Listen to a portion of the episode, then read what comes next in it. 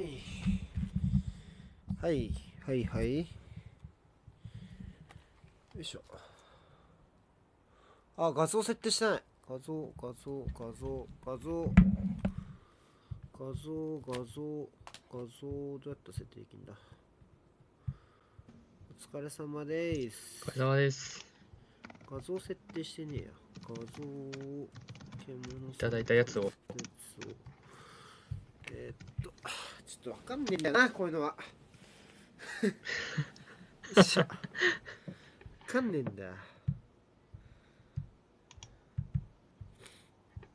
えーっと、画像を画像変更ってやつありますけどね。そうそう、そこに多分やる。っと画像をまず保存してない、多分まだ。こんばんは。降りてやる早速コインが。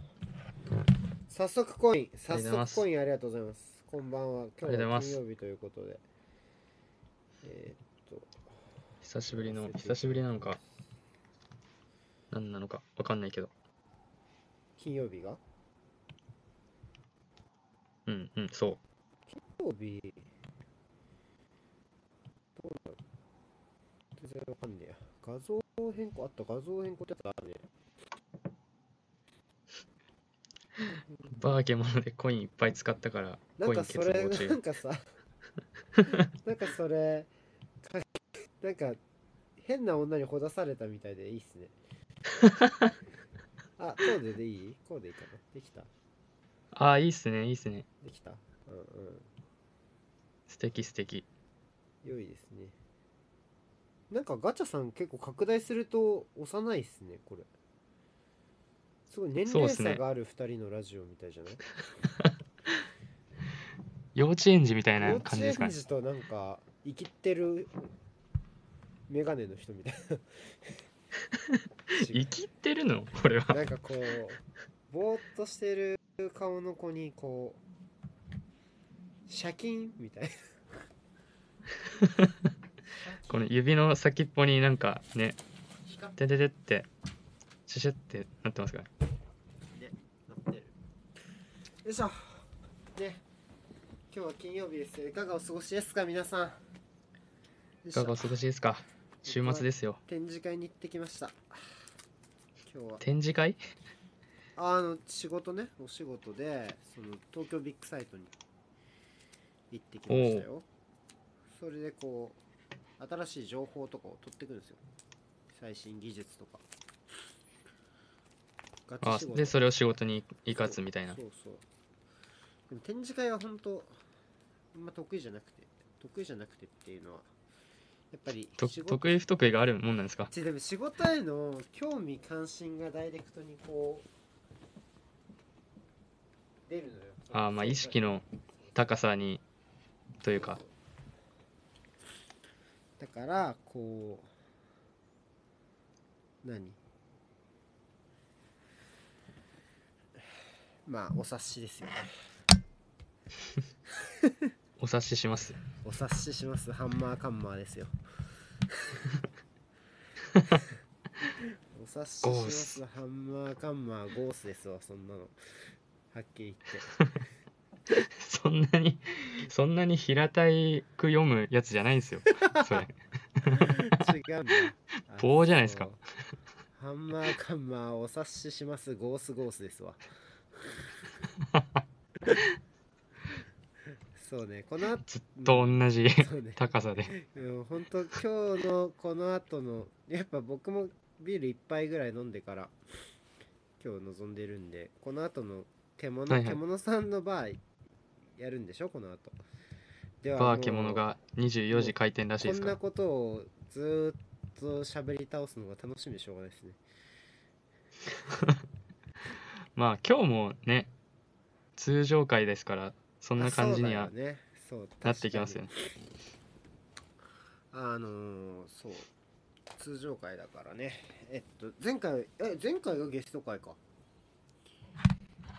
か？そうですね。結せ構だいぶちょっと空いたんですね。月金だからね。そう月曜日開けたのでまあ約1週間ん2週間1週ぶり間ぶりですね。的近い。ってなっってなると、えーまあだいぶ久しぶり。でも結構反響っていうか感想をいろいろもらった気がしますけどね今回の。そうですね。かなりうん。あった、のーありましたかね、うん。そう。あのいろんな方に面白かったと言っていただけてよかったです先週のやつをね。まあ結構うん 結構なんかふ普段の話をなんか垂れ流してるだけ感ありましたよ 村田さんと でもまあ普段の記者の話を僕もねバカバカなふりというかこういうのにかこつけてそういう話を聞けるのはとてもひ貴重な機会だったのですごい有意義だったですね。面白かったよね、うん。普通に僕らもやって普通にね面白かったですね。お上手でしたしね話お話しするのがね。そうっすよ。聞けぬが受け取れマイハート。何何？聞けないんだ。聞けないですねタコさん。聞けないけどコイン投げてくれありがたってことです。とうございます。まあね。まあねまあね。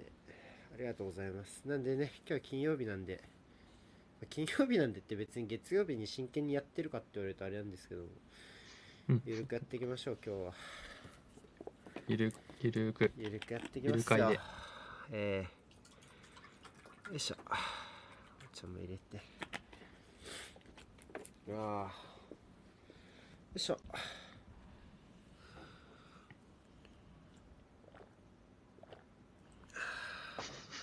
喉越しがめっちゃ聞こえますけど。いいわ。いいわ。CM 来ますね。来るね。来ちゃうねこれは。そうっすよ。一応今日はデッドラインデーなんですよねプレミアリーグは。はいはい。あプレミアリーグってか別に31プレミアじゃなくてもか今回はね。あの一斉に閉まるんだよね多分ヨーロッパ。はうんうん。だからそこでこうあのーちょいちょいデッドラインデーのニュースをまあちょっとこのここのキャスでもそうだしそのこの後の獣バーでも僕はゆるくスカイスポーツとこれ BBC つけながら追ってこうかなと思うんですけど結構もう決まったかもねいろいろ。あそうなんですか。うん、結構今のところ最終日の動きとしては、えっと、サウサンプトンのセドリック・ソアレスが、えーはいはい。アーセナル行きが決まりました。うんうんうん。夏までのローンですけど彼は夏にフリーになるのであのまあ実質サウサンプトンはもう無料で出しちゃったって形ですね。半年早くね。うん。うん。まあ手放したと。いう形になるかと思います契み約期右サイドバックでしたっけ？そう。ね契約期間が残り半年の選手って他チームと好き勝手に交渉できるじゃないですか、所属元のクラブありますねそういうのね。うん。この場合ってアーセナル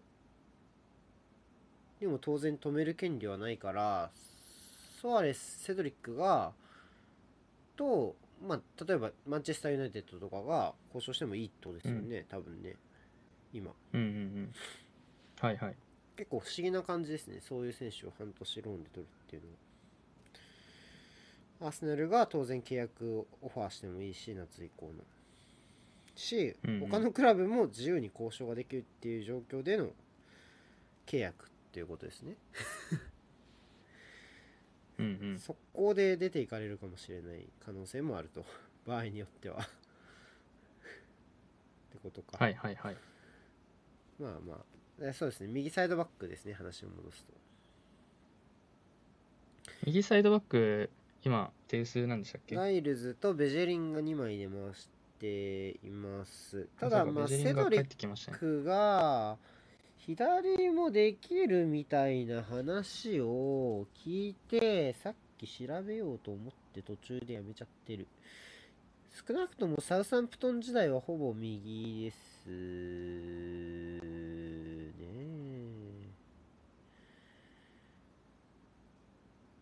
あんまり左左が今左は手薄サカがいなあ、まあ、いいるんですけど怪我人でが多くてっていうイメージかな、うんうん。2015年にプレミアリーグに来てからはリーグ戦で左サイドバックへ出たのは数えるほどだなこれは。ちょっと怪しい。あでも一応今シーズンも左をやってるけどでも全部トータルして10試合ないぐらいかな。えっと120試合出て。なんでまあ、うん。ほぼほぼ右サイドバック。あと1列前もできるはできるっていう感じですよね。夏に優先交渉権がどうたらって話がありましたけどフリーになる選手にそれ提供されるんですかね。さあ買い取りオプション付きかどうかもわかんないしだってそもそも戻らないですもんね。セルセドリックはねサウサンプトンに。フリーになりますから。そこから先はもう自由契約でアーセナルが契約したいかどうか。じゃないですか。夏の優先交渉権がついてるかどうかはわからないですね。でもそんなことをいやでもそれはないんじゃない？だってその夏の優先交渉権がどうたらってクラブ間で話しているのはそれはあくまでそのクラブの契約期間内てかクラブの契約期間でプロテクトされている選手であって残り半年を切った21歳以上の選手に関して言えば他クラブが自由に交渉できるっていうのはこれボスマンボスマン契約ボスマン判決で認められてる？やつだっけ？ボスマンボスマンかどうかわからないけど、うんななんか聞いたことある。そういうのは多分普通にその市場のルールとして決まってることなんで夏に優先交渉権がどうたらっていうのをサウサンプトンがつける権限がないんじゃないですかそもそも。って思いますけどね僕は。うん。うん。だから適用されないと思う。できないんじゃないかな多分。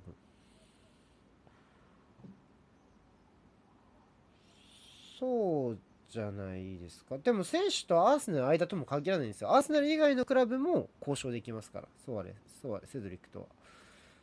残りの契約期間がない選手だからね。あの半年未満の選手だから。それは別にレンタルに出ようがなんだろうが多分一緒のはずなので。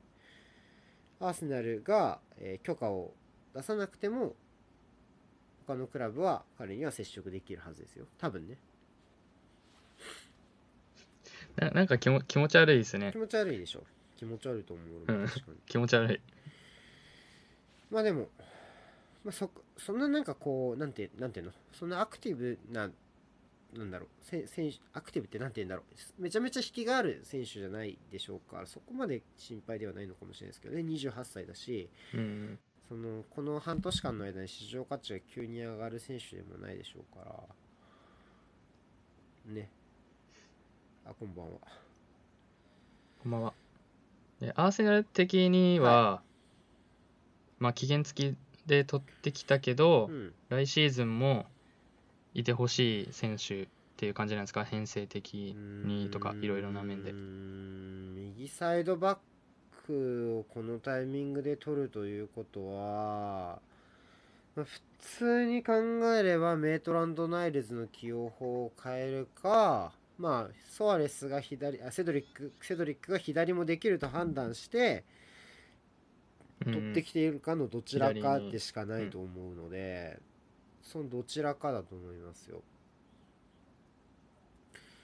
うん。で、そうですね、ナイルズが中盤いまいちだったら右に戻してもよかだし、まあ、セドリックがあんまりは、まあ、はまったらそのまま使えばいいし、っていうところ。まあ、ナイルズ左にも回せますよね、一応ね。っていうのもありますしね。うんうんまあそのメイトランド・ナイルズの起用法を変えるかソーレスが左に回るかのどちらかだと思いますねひとまずはまあでもうんうん。最終ラインはパブロ・マリーの加入も決まってちょっとあれはローン費用ふっかけられた感が僕は あるんですが。マリーはどこのセン選手でターすかバック。あえで合ってる？答えって。フラメンゴの方がいい？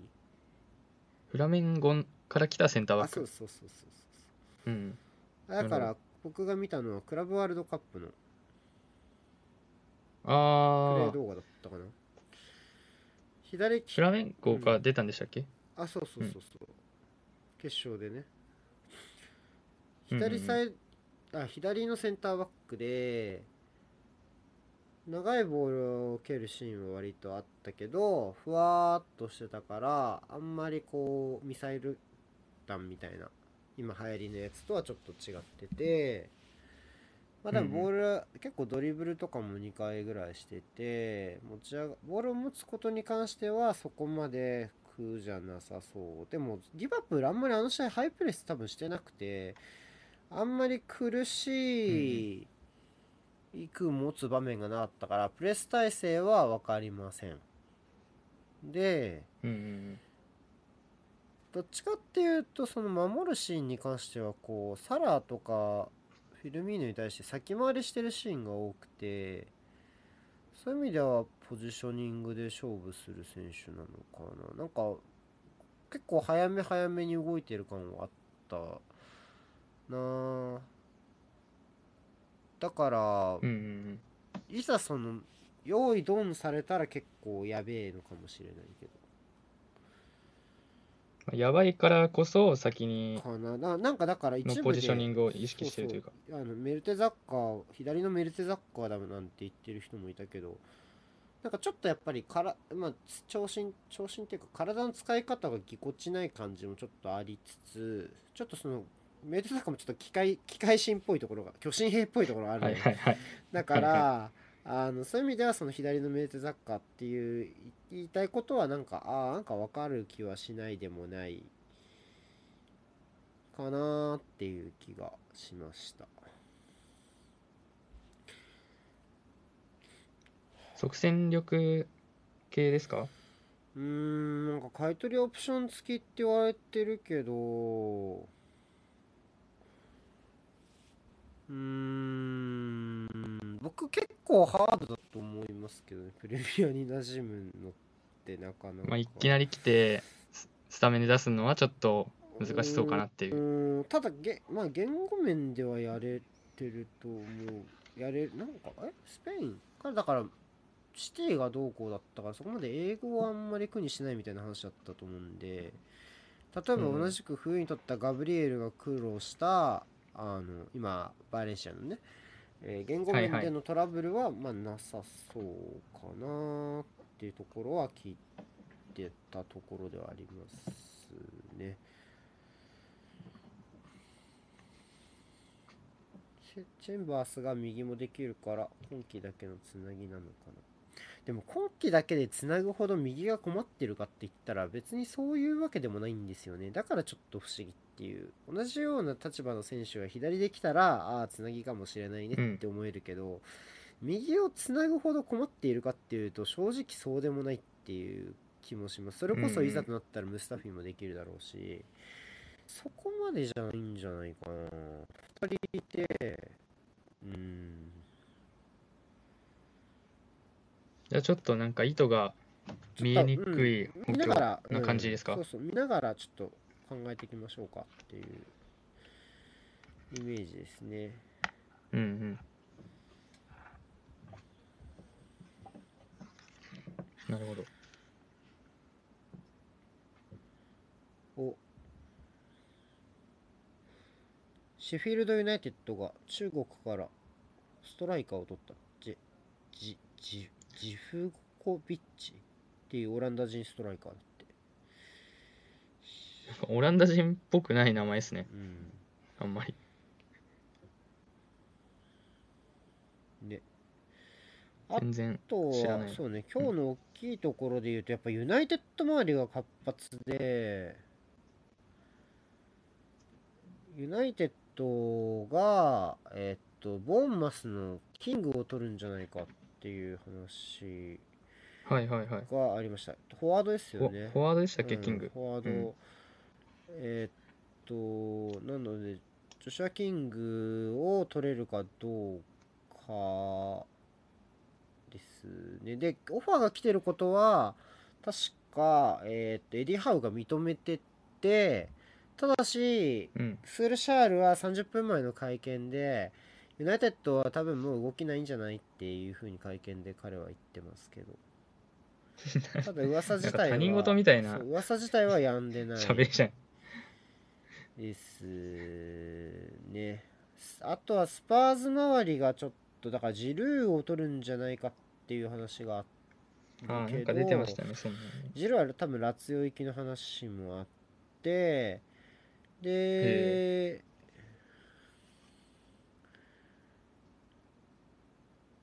うーん。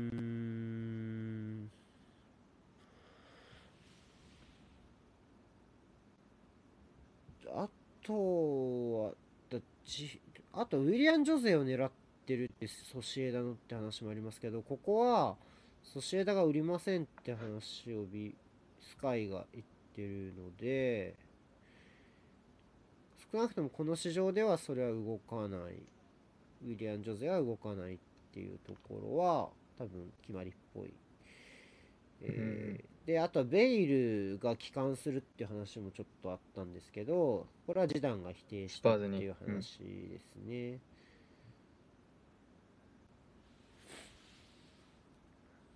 で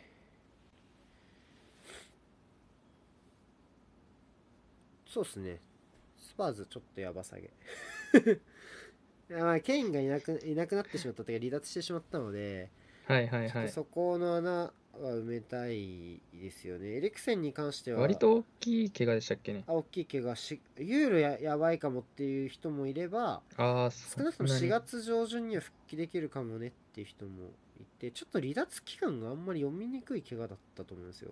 あの、うんうん。ケインに関してはね。なるほど。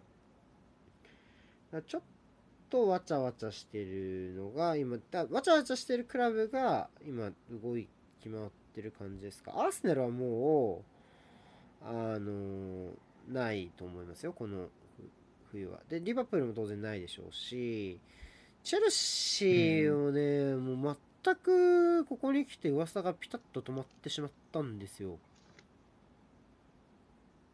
チェルシーなんて一番なんか動きそうなうーん。ところちょっとだから、感じますけど。合わなかったんじゃないですか？そのえっとなんだ？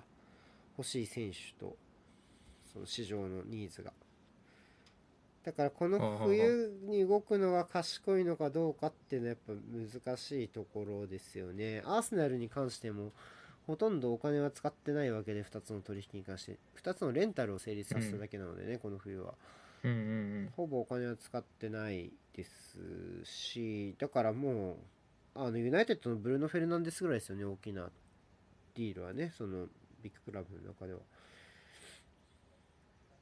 なのでえーっとそれがどうかってところかな。あと面白そう。さっきなんかねウィルシャーアストンビラがウィルシャーとどうこうみたいな話もあったけど。ウィルシャーって今どこにどこいるんでしたウエストハムじゃないかな。ウエストハムさん。ウエストハム行ってうんうんうん。へえ。みたいな話もあったけどちゃんと読んでない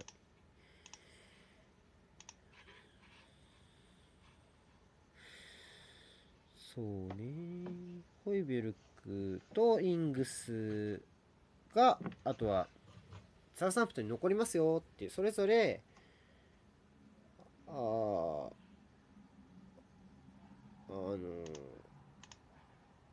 ホイベルクがスパーズでイングスがユナイテッドとリンクが噂されてましたけどこれはもうオファーがなかったっていうふうにまあどどこにも行かないしクラブはどこにも行かないっていうふうに宣言してる。うん。感じ。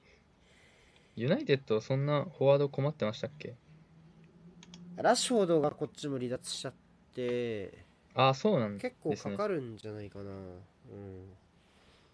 じゃあ割と緊急性のあるポジションというか。あ。そうだしやっぱジョシュア・キングを取るあたりはやっぱりもう即即でしょうね。即。もう明日から君働いてみたいな。感じしません？なんかこの明日から働いてみたいな。頼むから。っていう補強ですよね。明日から来れますか？ね明日から来れる人を教バイトので。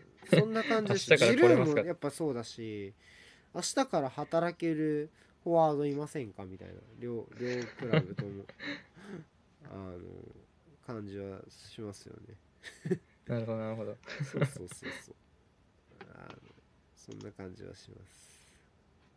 まあ多分大きな一応獣プレミアえ獣プレミアじゃねえバー獣の方でも、まあ僕ちょいちょいこれを見ながら酒飲みながらうん。やろうと思いますが、あんまりもう動きはないんじゃないかなって思いますね。ユナイテッドとシティあースパーズ周りのところぐらいじゃないかな、だしそこも要はそのね面接即採用ぐらいですからそこまでこの大きなトレードはないんじゃないかなと踏んでます。ちょっとカバーニーとかねでもどうすんだろうって気はしたけど、アトレティコが思ったよりこの冬は動かなかったので多分でアトレティコが引き取れないと思いますねカバーニー週休がめちゃめちゃ高いんで。少なくとも、すげえ高いうん。金額でしたよね出てたのが、うん、少なくともレレマル？レマルを売却しないと無理なんじゃないかなと思ってたら逆にカラスコを取ってくるっていう謎ムーブをあかましたアトレティコはちょっとよくわかんない。あ中国から。うんえー、そんなんすんのってなんかよくわかんないなって思った。だってあのチーム延々とサイドバックが上がってクロス上げまくるチームだったのに急にサイドの仕事ができるサイドハーフ取ってきてどうするんだろうなーって思ってますね。カラスコもだね前までアトレティコいてそうそうで出てた選手ですもんね。そうそう。ちょっとなかなか難しい。デマルでたと取るとこがないんじゃないですか？ね多分。あかあのそう。ちょっとうんデマルいやロンドンに家買っちゃえってスパーズが取んの？絶対無理だよスパーズあの給料引き取んの。ね絶対無理だと思う。よ。はい。そんな感じですか？あのあなんだかんだこんもうな感じですか？30分になっちゃうけど。まあプレミアの移籍までまた面白い話があったらね、まあ、僕も見るし。まあフォローあの全然あのコメント欄であこんな噂がありますみたいなのも教えてくれれば調べに行きますんであのキャスまた適宜。適宜教えていただければと思います、じゃあちょっと国内の方に話を移すと ACL がありましたね東京は。ACL のプレーオフがありました。見に行ったということであの見に行ったということで。獣一家ですか？獣一家。獣 一家？一家ですか？お一人？今回お一人？あでも獣さんとあともう一人東京サポーターのあ家族じゃなくて？方と。うん。あ家族じゃなくて。はいはいはいはい。で三人で。ワイナット風邪ひかなかった、まず。はね大丈夫でした。でも思っ寒かっったんですけどた、うん。思ってたよりはって感じだったかな。っていう。あー。本当に。俺もう絶そうめちゃくちゃビビっていったら思ってたよりはっていう対行きたくないと思ったもんまあ普通は普通は行かないっすね。あれやばいよ。普通は行かない。うん。雨だったし。うん。絶対なんかチケット持ってても悩むレベルのやつだわ。ってうん。思った、でも6600人入ってますからね。それどうなの？え結構すごくないですか？あのあの環境で。6600人。6600人ってどうなの？わかんなでい平日ナイターですからね。平日の平日。もうちょいどうだろう川崎はもうちょい多いんじゃないかわかんない平日ナイターでめっちゃ寒いって分かっててでめっちゃ雨降るって分かってて6600ですかね。L2 さんのこと呼び呼んだっけ俺ら。いやよん呼んでない。呼んでなそん。な悲しいそんな悲しい話ある？えちょっと待ってどういうこと？呼んでないよ。えどういうこと？どういうこと？ACL の話だからみたいなことじゃないですか多分。そういうことか。うん多分そういうことだとそうだ。呼んだ呼んだ。あのー呼んだよ。あのー ACL なんかあったの？ACL なんかあったの？意地悪だな。うん。なんかあったんすか？ACL は。え？なんかえなんあかあった？あったんですかね ACL 記憶にござい。悪いこと中井した貴一の政治家みたいな。あれ面白いんですか？あの映画。わかんないです。でも面白そうですけどね。見てはないです、ね三谷幸喜好きだから行けばよかった。記憶にございません。だって。サディストじゃないです。ええー、っと。えっと433でしたか。はい、433でした。宣言通りの。えー、っと、スタメンがちょっと調べようっと。スタメンが、キーパーが林。で、フォーバック右から、室室谷谷、森重、オマリ、小川。うん。で、3センターがアンカーに高萩で、前に東と安部柊斗。はいで、左ウィングがレアンドロ、右ウィングが原大智。うんで、ワントップ、ワントップっていうか、まあ、トップにアダイウトン。セレスネグロスにも日本人が2人いますねあ、そうなんですよね。そう、そうそう。へえどこの国ですかこのチームは？フィリフィリピンだ、確か。フィリピンなんだへえそうなんですねフィリおフィリピンの、もうなんか絶対王者みたいなチームらしいです。へえ小田原隆さんと峯岸ひかるひかるさんがいらっしゃいますね、はい。ちょっとなんかど、どっちの選手か忘れちゃったんですけど、一人はめっちゃ東京サポの子みたいな感じええそうなんだ。らしくて、そう、それで、僕、僕ら、あの、割と試合終わってすぐ帰っちゃったんですけど、からね。試合終わっ、そうそう、試合終わってから、その、東京サポの相手チームの子が、ゴール裏来て、うん。その、東京サポって、その、勝った試合の、うん。で活躍した選手が、シャーってやつやるんですけど、ああうん。はいはい。あ、小田原選手の方だかな。そう。んん。で、その選手がゴール裏来て、シャーやったみたいな。らしいえでえもう全然よくわかんないじゃん。うん。いや、なんかでも、無秩序じゃん さあのコールリーダーの人のラジ,、ラジオかな？でうん。なんかそういう話があったらしくてうん。話してたらしくてもう勝っても負けても死に来いよみたいなああのが裏であったらしいです。そうなんだ。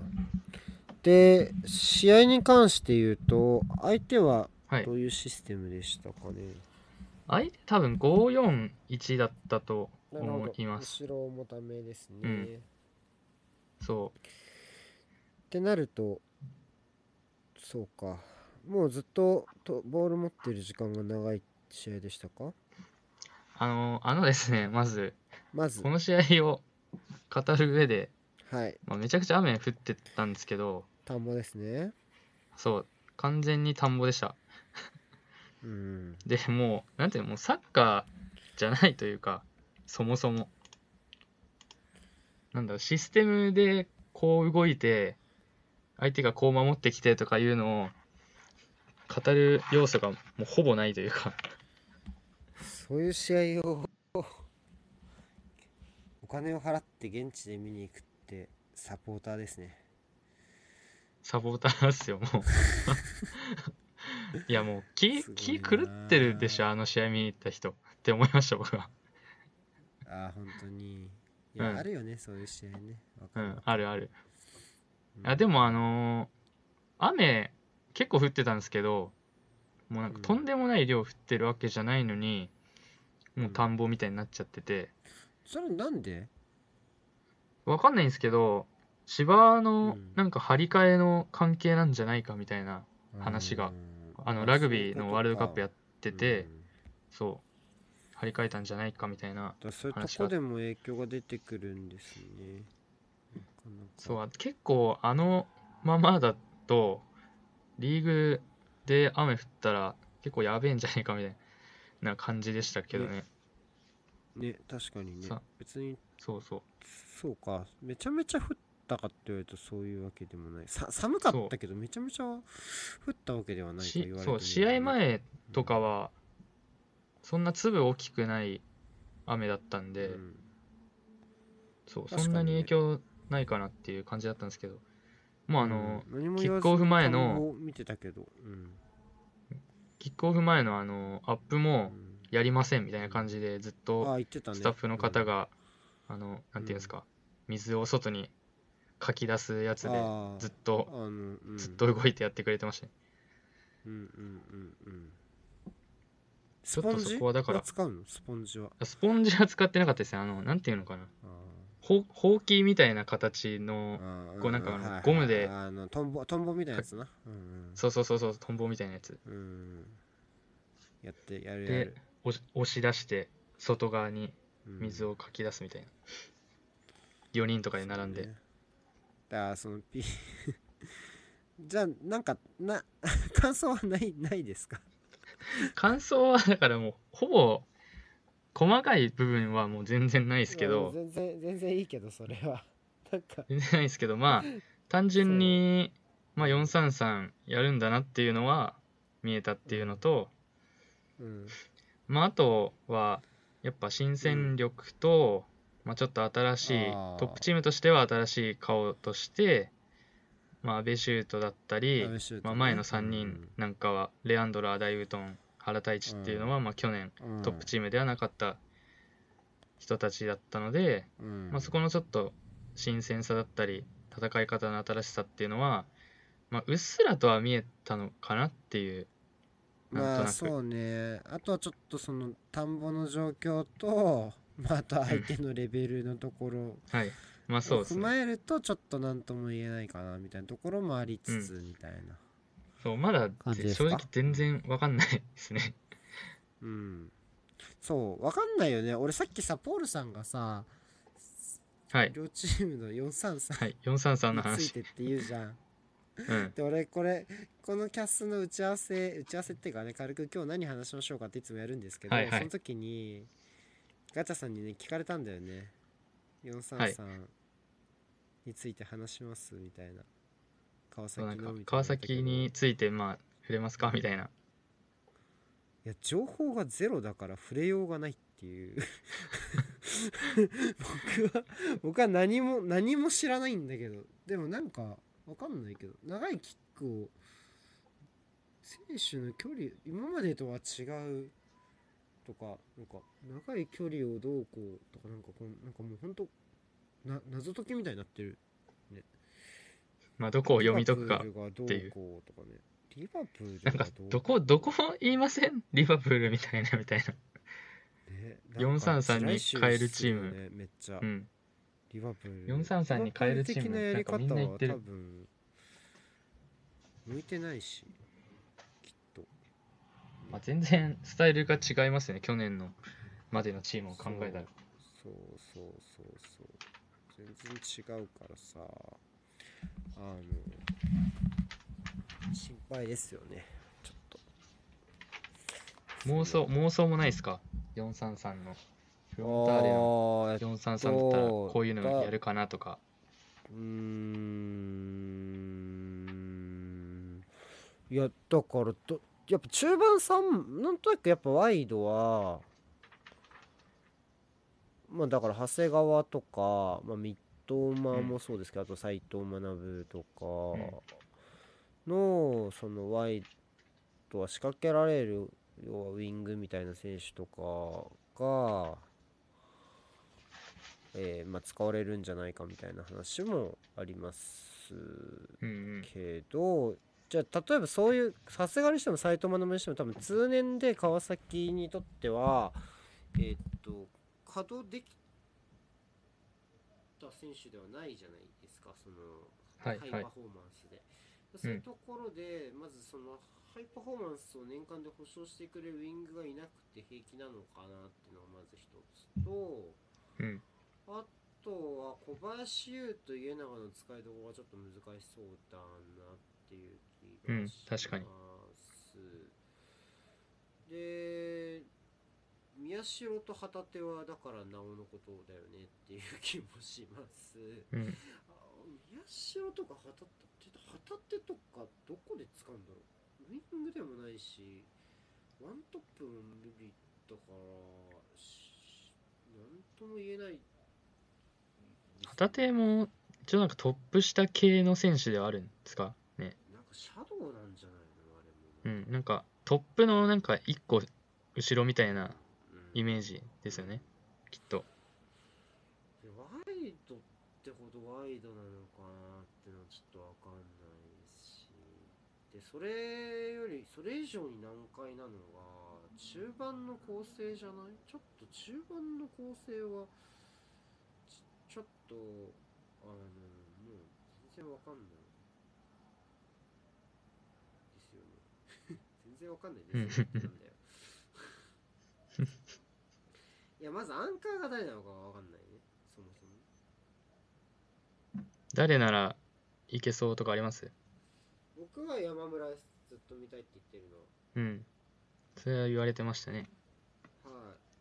あのー、多分インサイドハーフがあのー、なんだろうそんなにこうめちゃめちゃ働けるような働き者ってあんまりいない気がしてて。うんうん。でそこに働き者そもそも無理やり2人並べたところでじゃあ川崎らしいこと感じになるのかって言われるとなんかそういう感じもしない気がしてて。例えばインサイドハーフが森田と田中とかね。ちょっとちうん。ちょっと硬い硬いじゃないですか。硬質。じゃないですか。質として。でそれを考えた時にまず大島をどこで使うのかですよね。大島をどこで使うのかってなると僕はちょっとアンカー、まあ、アンカーでもいいですけど長いボールを跳ね返すためのディフェンダーってかそのリその何防波堤としてはちょっと弱いのが心配なんので、ただまあインサイドハーフだってね運動量の面で心配あるのでそこはまあどっちもどっちなんですけど。433を始める理由が、うん、どこにあるのかっていうのがちょっと、うん、難しいですよね。それがやっぱり運動量のところなんだとしたらやっぱり大島普通にスタメンから外れちゃうんじゃないのって思わなくもないしうんうんでもうんそんなことやるかって言われるとねなんとも言えないしってなるとやっぱりアンカーはなんか出ていけもするしポジションを守れるところのバランス感覚が一番良さそうなのが山村かなっていう田中は絶対動きすぎるし、大島はあの今言った懸念がある。森田も多分ちょっとタスクオーバーしちゃうんじゃねえかなって僕は踏んでるのでうん。山村が僕は今のところ一番適任じゃないかなっていうふうには思いますがねどうでしょう。センターバックはでもそんなに層的に余裕はないのでそこもまた難しいうんうん。逆にじゃあょっと定で言えばそうインサイドハーフが溢れちゃう。走行数になっちゃうから。それもまた難しい。インサイドハーフ溢れちゃうけど、アンカーが いないんじゃねえかっていう。あん。でも下田はちょっと面白いと思いますけどね。長いキックが蹴れるからね。うんうんうん。うん。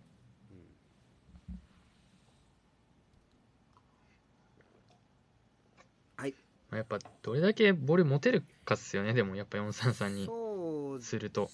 じゃないかな。真っ先に考えるのはそれだけどでもリバプールってそういうチームじゃないし。うん。リバプールと、同じように忘れた方がいいの？なんかよくわかんない。リバプールとめっちゃ移動めっちゃ移動するってことなのかな、うん。俺なんかもうわかんないんだよねなんか考えないようにしてるんだよ。そもそもだからリバプールのサッカーってどういうサッカーなの？の定義づけがそれぞれで多分違違う。うでしょ。絶対、うん。みんななんかこ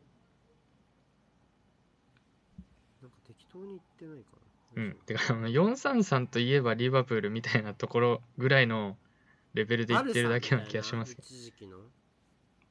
ポゼッションといえばバルサみたいなぐらいの感じなんじゃないですか？まあさまあ 100, 100分絶対というかさポゼッションといえばバルサってなんかわかるじゃんそれはまあまあまあ。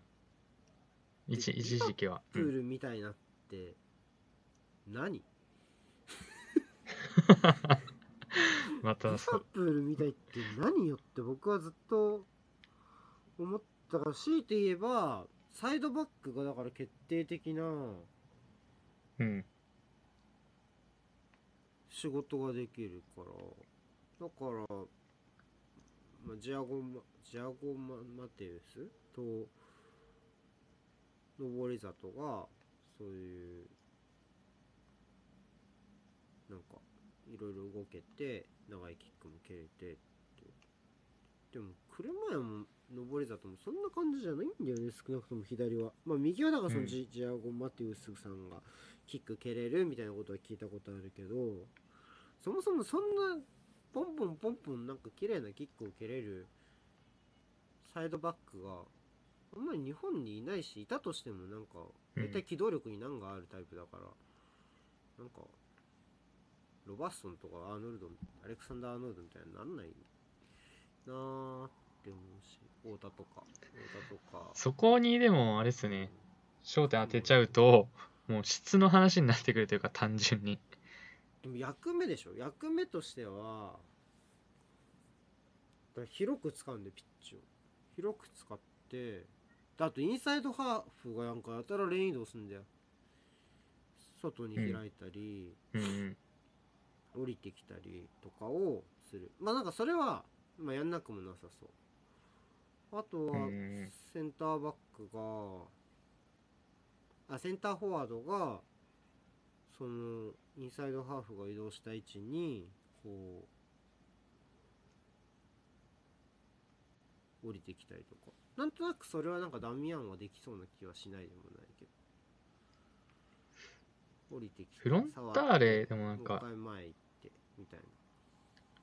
サイドバックが割となんか後方支援型が多めなイメージなんで、インサイドハーフがあんまり降りてくるってそんなにやんないイメージがあるんですけど今のところ。インサイドハーフが降りてくると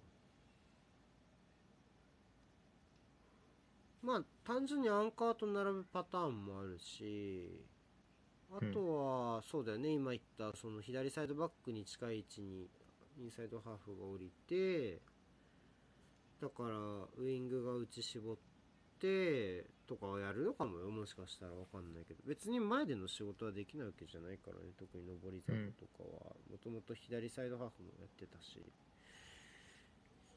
って考えるとまあ、まあ、できなくはないかな完璧なセンターバックが欲しいですね。でも全員が前に出た後のことを全てカバーするようなサッカーずっと川崎やってましたよ。ここ何年もうん。何年も何年も。まあそういう意味では割そこはと大丈夫だと思う。そこはね大丈夫っていうか、うん。大丈夫っていうか今までと仕事が大きく変わるわけではないみたいな、うん。まあ、ジェジェを残したっていうのはそういう意味ではプラスじゃないですか。でも、ん。やっぱチョン・ソンリョンが正ゴールキーパーでしょ多分。まあそうでしょうね。うんなんかあんまイメージわかんねえんだよなっていう気もするよなリバプール。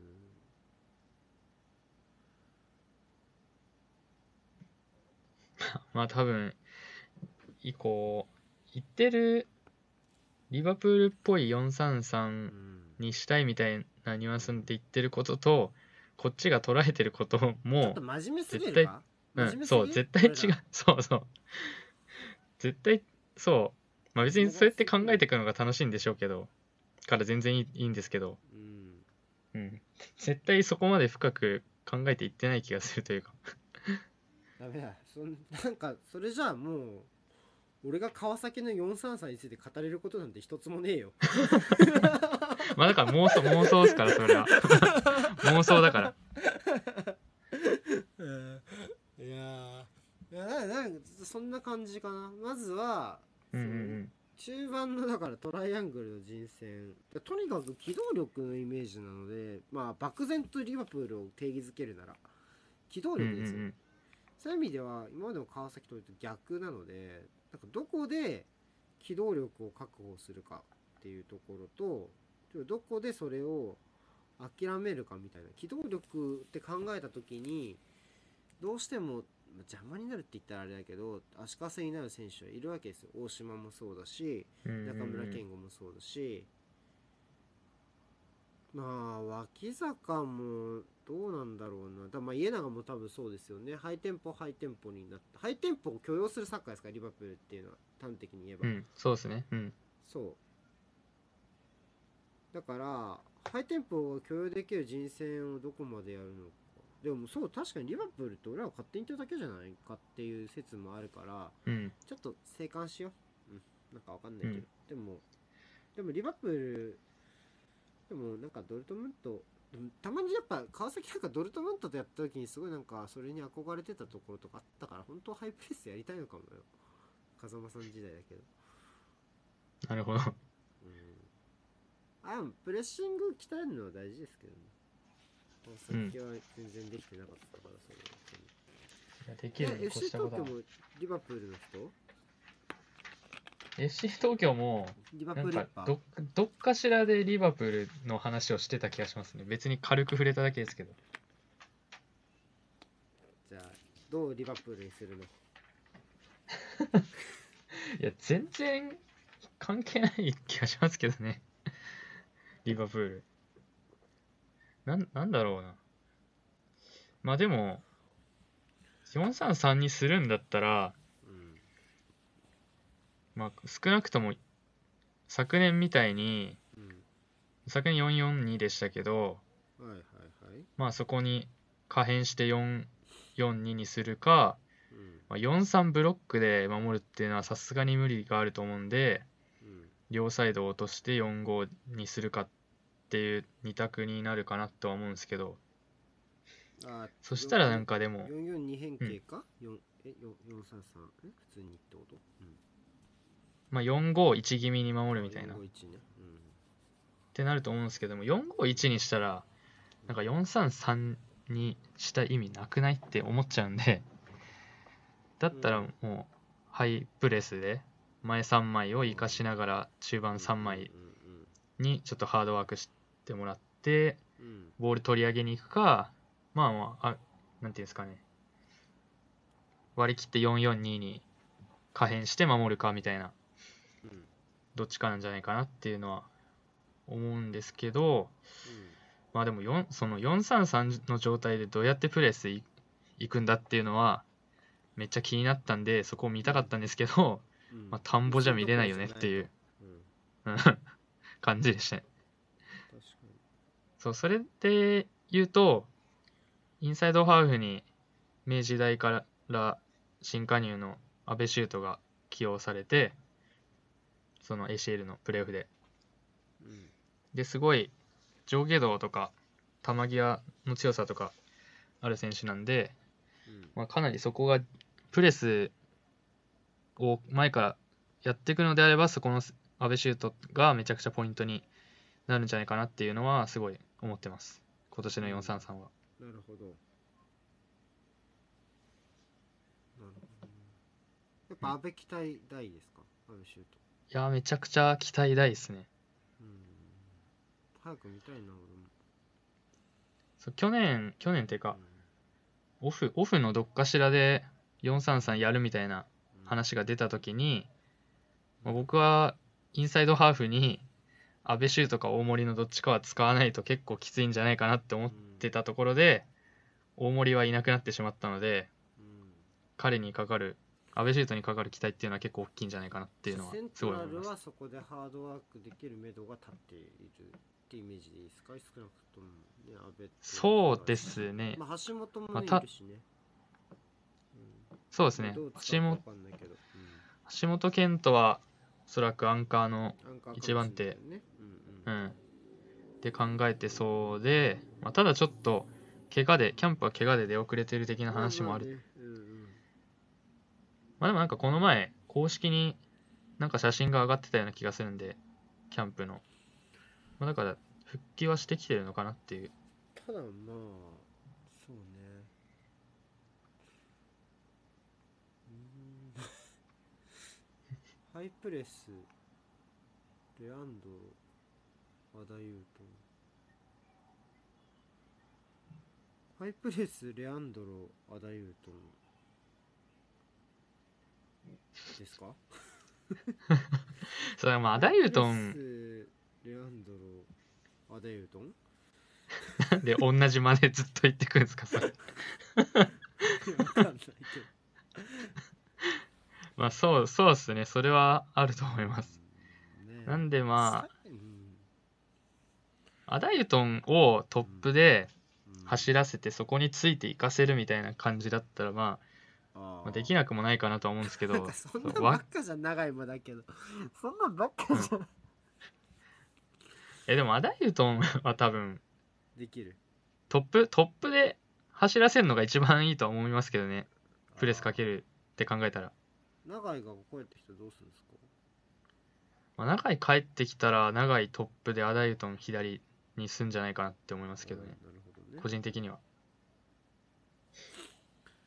そうそうですね。だからレアンドロがね、そんなにうん、もう、うん、リバプール忘走れるっていう。ん？ん？一旦一旦リバプールは忘れるかと思う俺 俺も。でもリバプール、うん、嘘じゃない。リバプールの話はでも、うん。リバプールなんてないんじゃない？この世に。そんなものは、リバプールはないっすよ。うん、この世にリバプールなんてないんだよそんな。リバプールがチームなんてないの。そう。架空ですから、あれは。架空の存在。空想の。空想のチームですか。そう。本当にちょっとか川崎がリバプールちょっと誰か川崎がリバプールの話してる記事があったら教えてください。俺も探そうと。あそうね。ジルー残留。ランパードは会見をしたようでジルー残留そしてえー、っとなんだ。えーまあ、メルテンスもカバーにもないっていう話をしててチューシャやっぱ動かなそうじゃないですか？うん。っていう話がありました。あとユナイテッドに動きがあって、えー選手を取りましたユナイテッドが。決まりました。サウスエンドユナイテッドから20歳のアンダー20のイングランドのゴールキーパーを2年半契約で取った。ゴールキーパー取ったんですか？ビショップという選手ですねちょっと違った？ちょっと違ったね。上がってなかった選手、さっき。ちょっと違ったね。まあ今日明日に結果が出る状況じゃないっていうやつ。まあ、そうですね。ね。明日から働いてくださいの補強ではない。違うね。あのちょっとその人が明日から働いてもちょっと困るやつだ。困るやつ。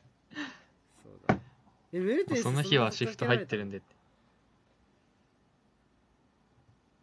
フィクショナルプレイ？あフィクショナルプレイ。フィクショナルプレイね。そういうことね。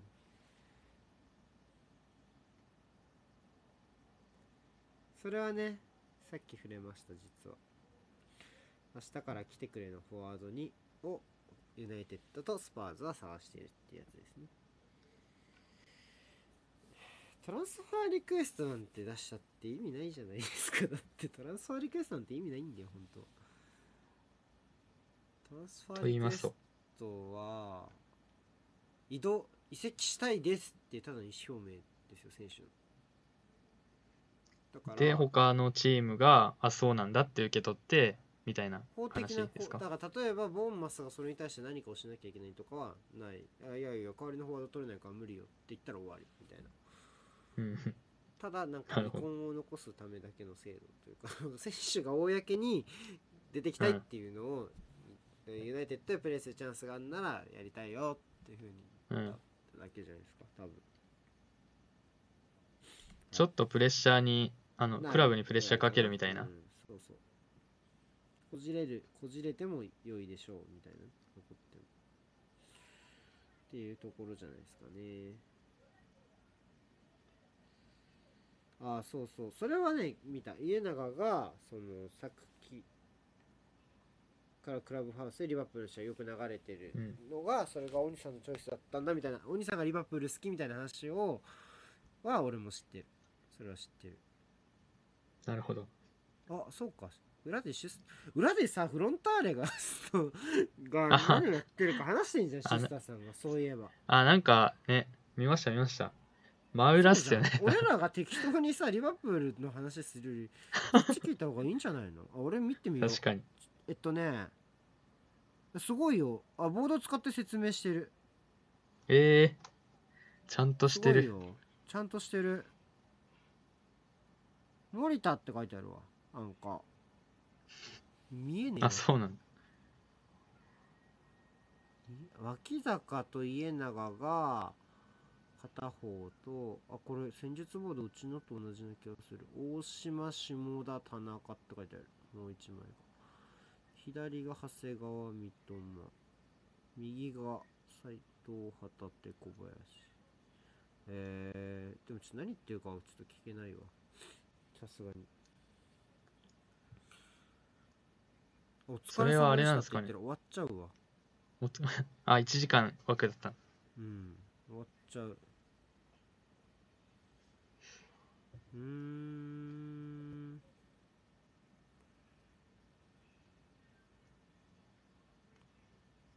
じゃあそっちそちらもね気になる人は。はい、気になる人は見てください。見ていただいて。雑。うん。あの僕は試合見てから判断する人だから練習でも練習見に行ったら書けないしね。難しくないですか？練習見たら、うん見て書ける範囲があるからもう書けないから。そう逆に見に行っちゃうと書ける範囲が狭まるというかね。だからし俺もなんかインテル対カリアリとか見てたから。インテル対カリアリ？ヨーロッパのやっぱ公式戦の方が興味あるどうしても。ああなるほど。インテル対カリアリとかバレンシア対バルサとか見てましたあバレンシア・バルサ見ましたねだらだらだらだらだら見てた久しぶりに欧州サッカーを見ましたよそれめっちゃわかるってどれどれにめっちゃわかるんだろう練習試合より公式戦の話練習 EU 離脱にこ伴ってプレミアのホームグローン枠が増えんのえそれ大変じゃんやばいじゃんやばいじゃん EU 離脱に伴ってっていうのはどういう因果関係？12? です。うん。まあだからわかんないけどなんか EU 離脱のタイミングで自国産選手を大事にしましょうみたいな話になるんじゃないですか？わかんないけど。でも EU 離脱したらまあもしかしたらプレミアの財政的な優位はいなくなりますからね。そうなるとなかなかまあプレミアリーグとしてはありがたくないんじゃないですか？普通に。勢力図が変わる可能性がっていうところですか？欧州リーグの。そうなるってか結局ホームグローン制度って非ホームグローン枠の所持枠の話なんですよ。と要は外国人はホームグローンが増えるんじゃなくて外国人として A 登録できる選手が今までは17人だったのに今8が12が事実だとしたら13人に減っちゃうよって話なんですよ。うんうんうん。それこそセドリックとかみたいな選手を抱えにくくなるし、ね、だからヤンガナがこのまま定着すれば問題ないかも現在じゃダメなんですよね。確かホームグローンに該当しないんですよ。誰ならいけんだろうな、まあ、サッカーはいいでしょう。マルティネリもこのままいけば大丈夫そうでしょう。あとはまあでも確かにそういうことか。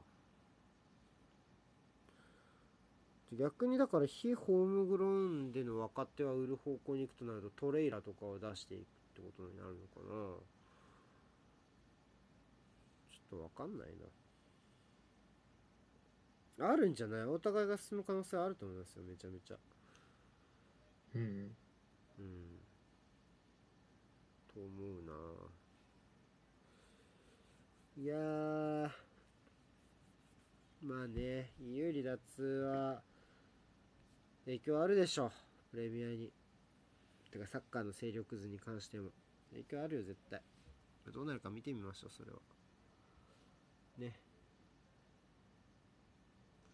またちょっと難しくなってきますからね。オフオフとかもね。難しくなってくると思うよ話を読み解くのがね。うんややこしくなってきますから。はい。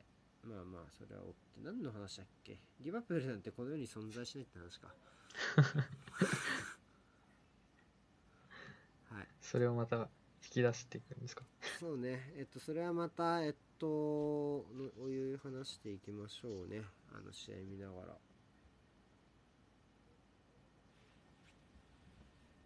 リバプールエコじゃああんまりあれなんですね。そのうん。始まる試合始まる前とかシーズン始まる前とかにの情報を拾ってこんなんやるんじゃねえかなっていう妄想はあんまあんましないですか？あしない。えだってどっちかが公式戦なんだもん。いつも。国内だったら国内が。あだから。ー、J リーグか欧そう J 州リーグがのオンシーズンか、プレミアがオンシーズンかどっちかだから。そんなことを考えてる暇はない。まあ公式戦追ってたいってことですよね。そうだよ。あリバプールエコーが言ってんの？この8から12に増えるっていうの。じゃあちょっとまだ保留だな。信憑性がないってことですか？あんまり。うんリバプールエコーってなんかそこまでな気がす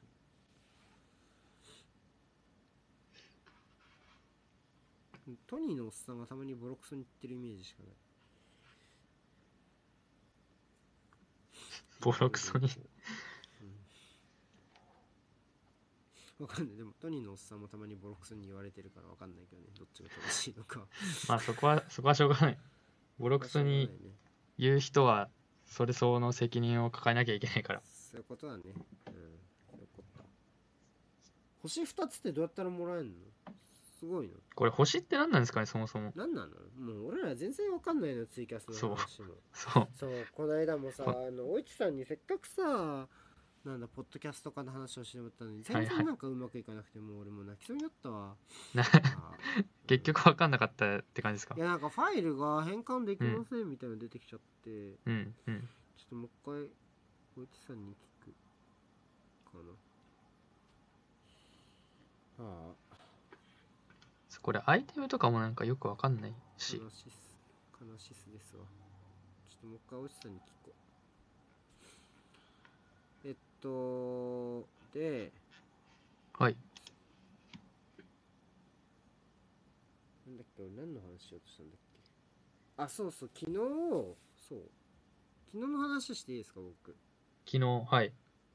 昨日えっとフットボリスタラボのイベントだったんですよ。ああはいはいはいはい。そうそうそうそう。でえっとが面白かったよって話をしに来ました。しに来ました？してましましょ しにじゃあしに来ていただいたので。うしましょう。でお願いします。えっと内そうガチャさん辞めちゃったからね。僕一人で行ってきました。そうで僕はちょっと行ってないので。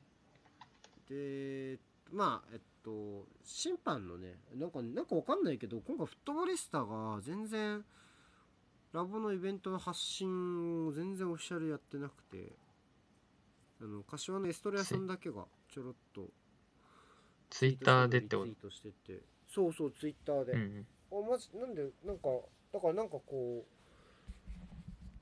う SNS でしゃべまあ一応ね前半部分が2部制でうんうん。で前半が飯田淳平さんってわかりますかね？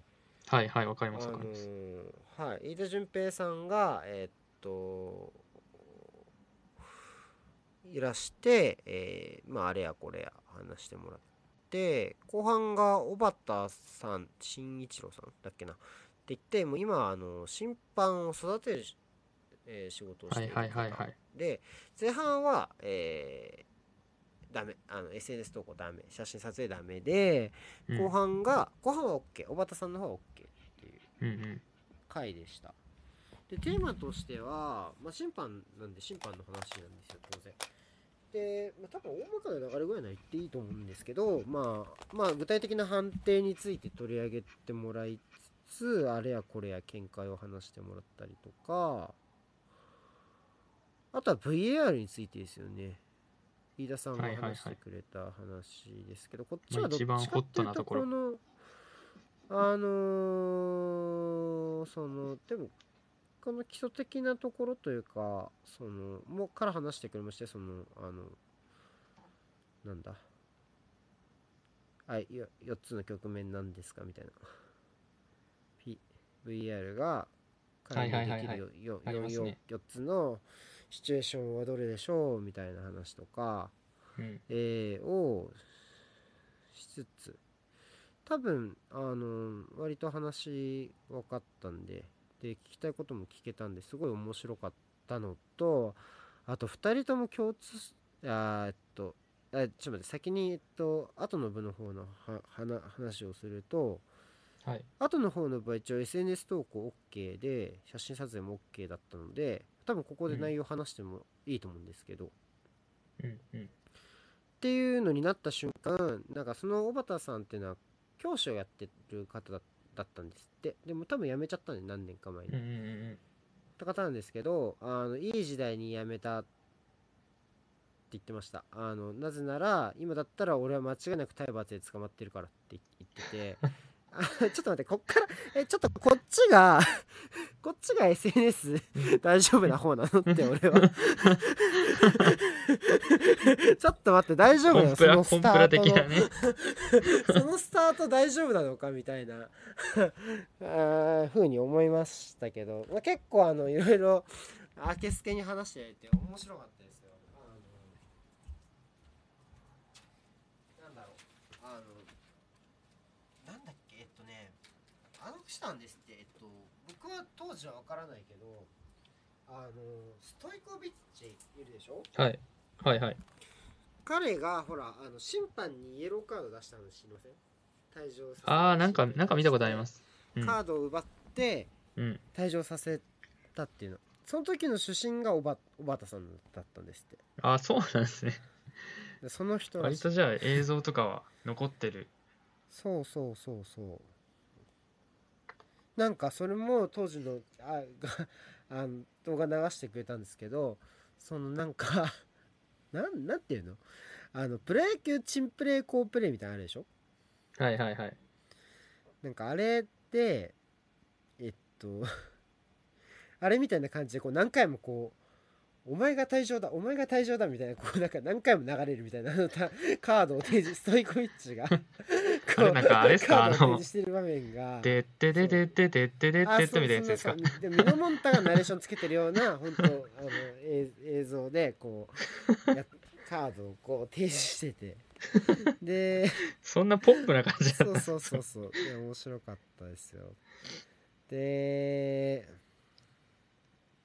あとはえーっとなんだろう。なんか結構ミスの話もしてくれましたよ。なんか札幌と清水の試合でうん。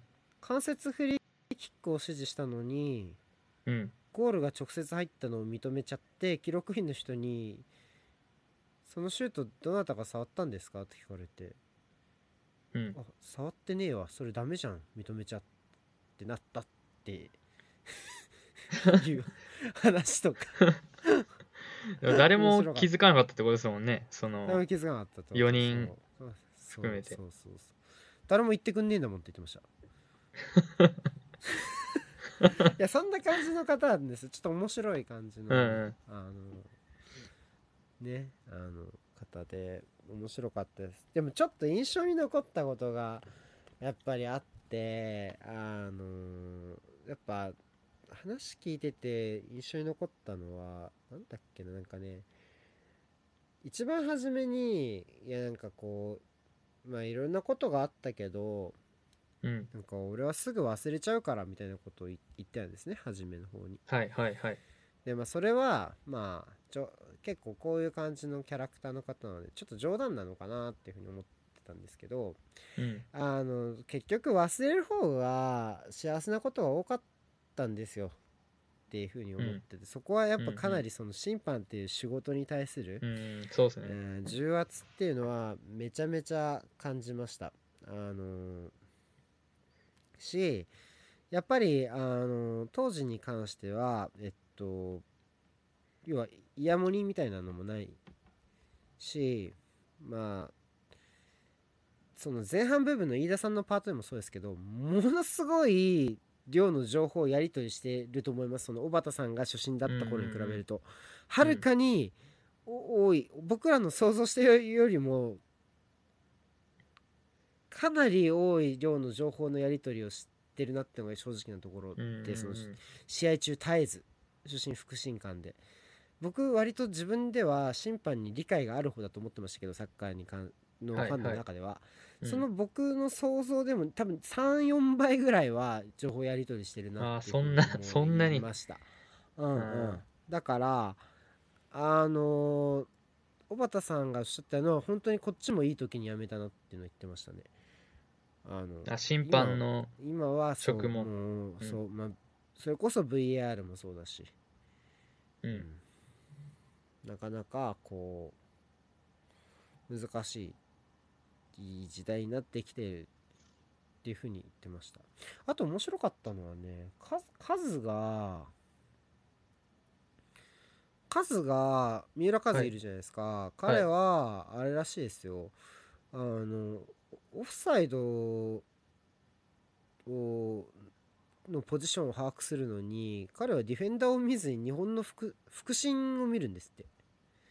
へえそれは面白いそうっていうのを言ってました。日本の副審は正確だから、うん。あの彼を見る方があの自分がオオンサイドにいるかオフサイドにいるかは分かるんでっていうのを聞いたって言ってましたよ、うん。それなんか新しいっすね、まあ、確かにそうだなっていうのもうん、思うし。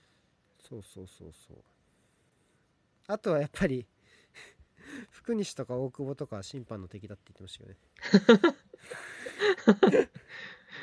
福西ってそんな感じだったんですか？僕はあんま現役時代見てないんでわかんないですけど。やなんかもうねそんな感じだったらしいから。僕もね現役時代そんなに見てないけど言うよねみんな。うん。ななんでしたっけ？爽やかヤクザとか言いますよね。はいそうそうそうそうそう。まあちょっとそこ審判とちょっと違うところかもしれないですけど。そうそうそうそうそうそう。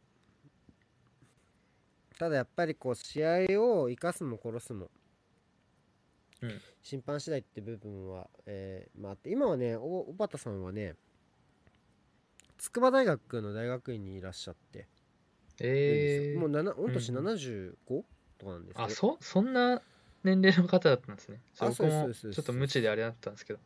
そうです。で今あさってしその23日後にはその修論かなんかのはいはあのー提出でそのテーマがその審判インストラクターの育成モデルの構築っていうところ。いえー、すごい。で、えー発表されるらしいです。で今は審判の指導者をされてるんですけどそのアセッサーとして当然その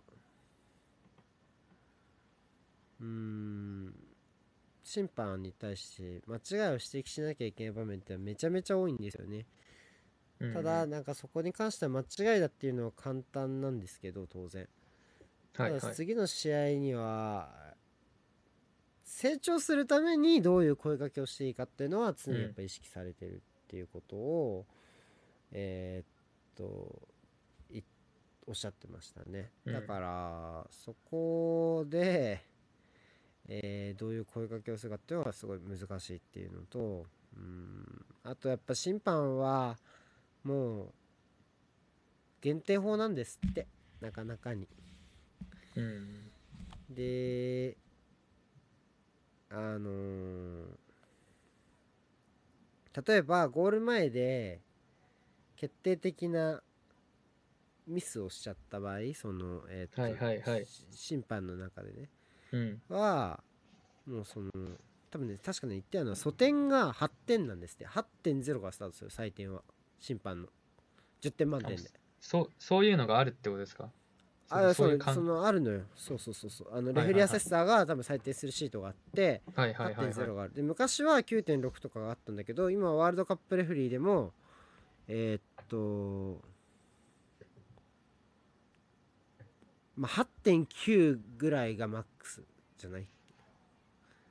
はいはいはい。それぐらい加点をしないやり方8.0がスタートでやっぱそれでやっていくんだけど、うん。ゴール前とかでその得点にかかるような決定的なミスをしちゃうとそこからマイナス0.3とか引かれるけど、はいはい。例えばそれを正しく難しいジャッジを判定したりする場合もあるじゃないですか、正しいゴールインを認うんうんうめるん。とか、はいはい。ありますね。でのプラスは、まあ、0あって0.1とかまあどうしても正しい判定するのが当たり前みたいなポジションそうそうそうになっちゃいますからね審判っていうのは。そうね。それはかなりあったと思います。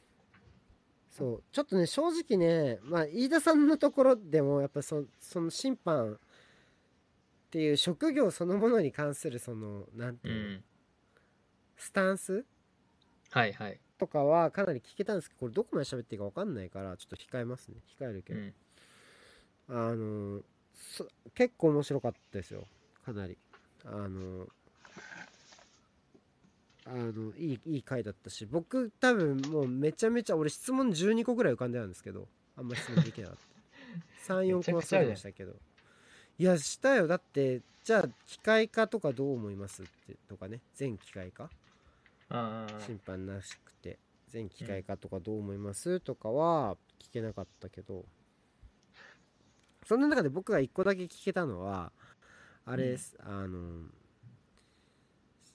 審判が要はそのその試合の判定について喋る機会って欲しいですか？って聞きました。ああなるほどね。うん。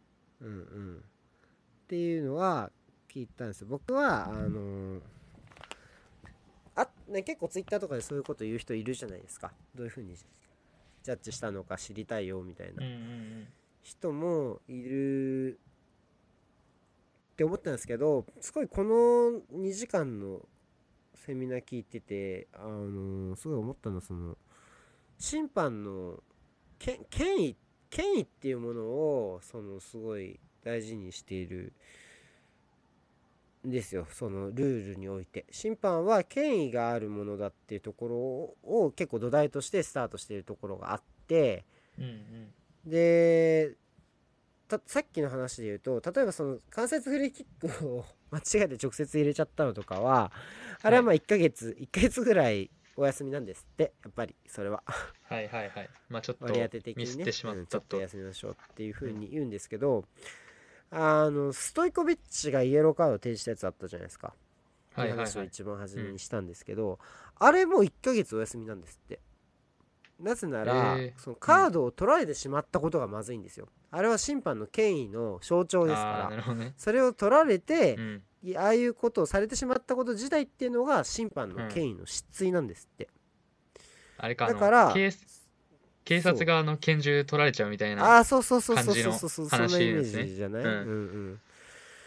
だからえっとあれも当然アウトってなるとああなるほど。あのし例えば今 VAR の関連で言えばチャレンジ制度がどうだっていうことを言う人っているじゃないですか。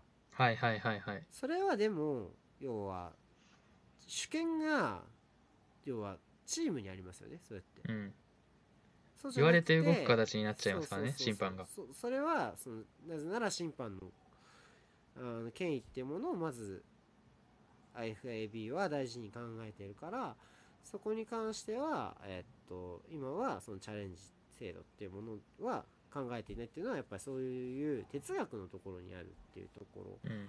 ろを考えた方がいいと思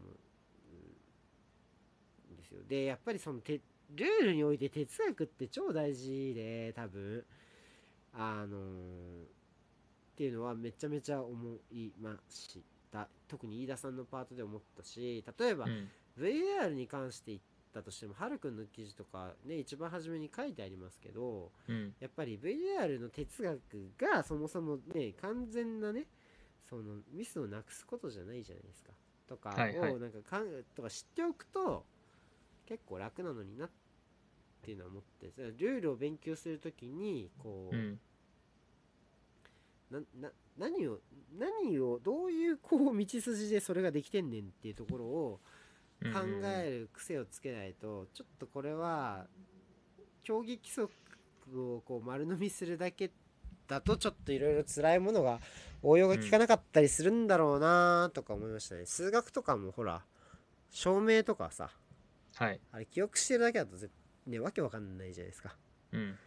わけわあかんない。れはどういうふうにその定理を導出しているのかとかうん。までこうやって証明を覚える意味があるわけで、多分それと一緒でうん特に審判のところはね細々しているような話が非常に多くて、えーとうん。競技規則読めばいいじゃんっていうけどまあ確かに競技規則読むのはめんどくさいですよただでもなんかそういうところの大まかな、えー根っこのところ、うんまあ、手使うファールがなんで手使う、えー手ボールは手でボールを扱うことがなんであんなに厳罰なのかとかねあの、考えればあのじゃあそれはフットボールの起源でみたいなとこになるわけでなんかそういうところとかを紐解いていくと、なんか結構面白いんじゃないかなっていうのは思った。ので,、うん、で僕は審判の権威っていう視点はあんまりなかったのでその話聞いて面白かったなと思って。でごめんなさい。話脱線しちゃったんですけどそのはいはい。審判のがその大衆の前で喋るってことはちょっとああはいはいはい。け権威を損なうんじゃないかっていうところが僕はどうどうなんだろう。なんかあんまりこうどっちかというとこう審判に僕らってこう硬いイメージ持ってるじゃないですか、うん、試合中はこう毅然とした態度をとって、ね。ああいう振る舞いしているか。そういうのをえっと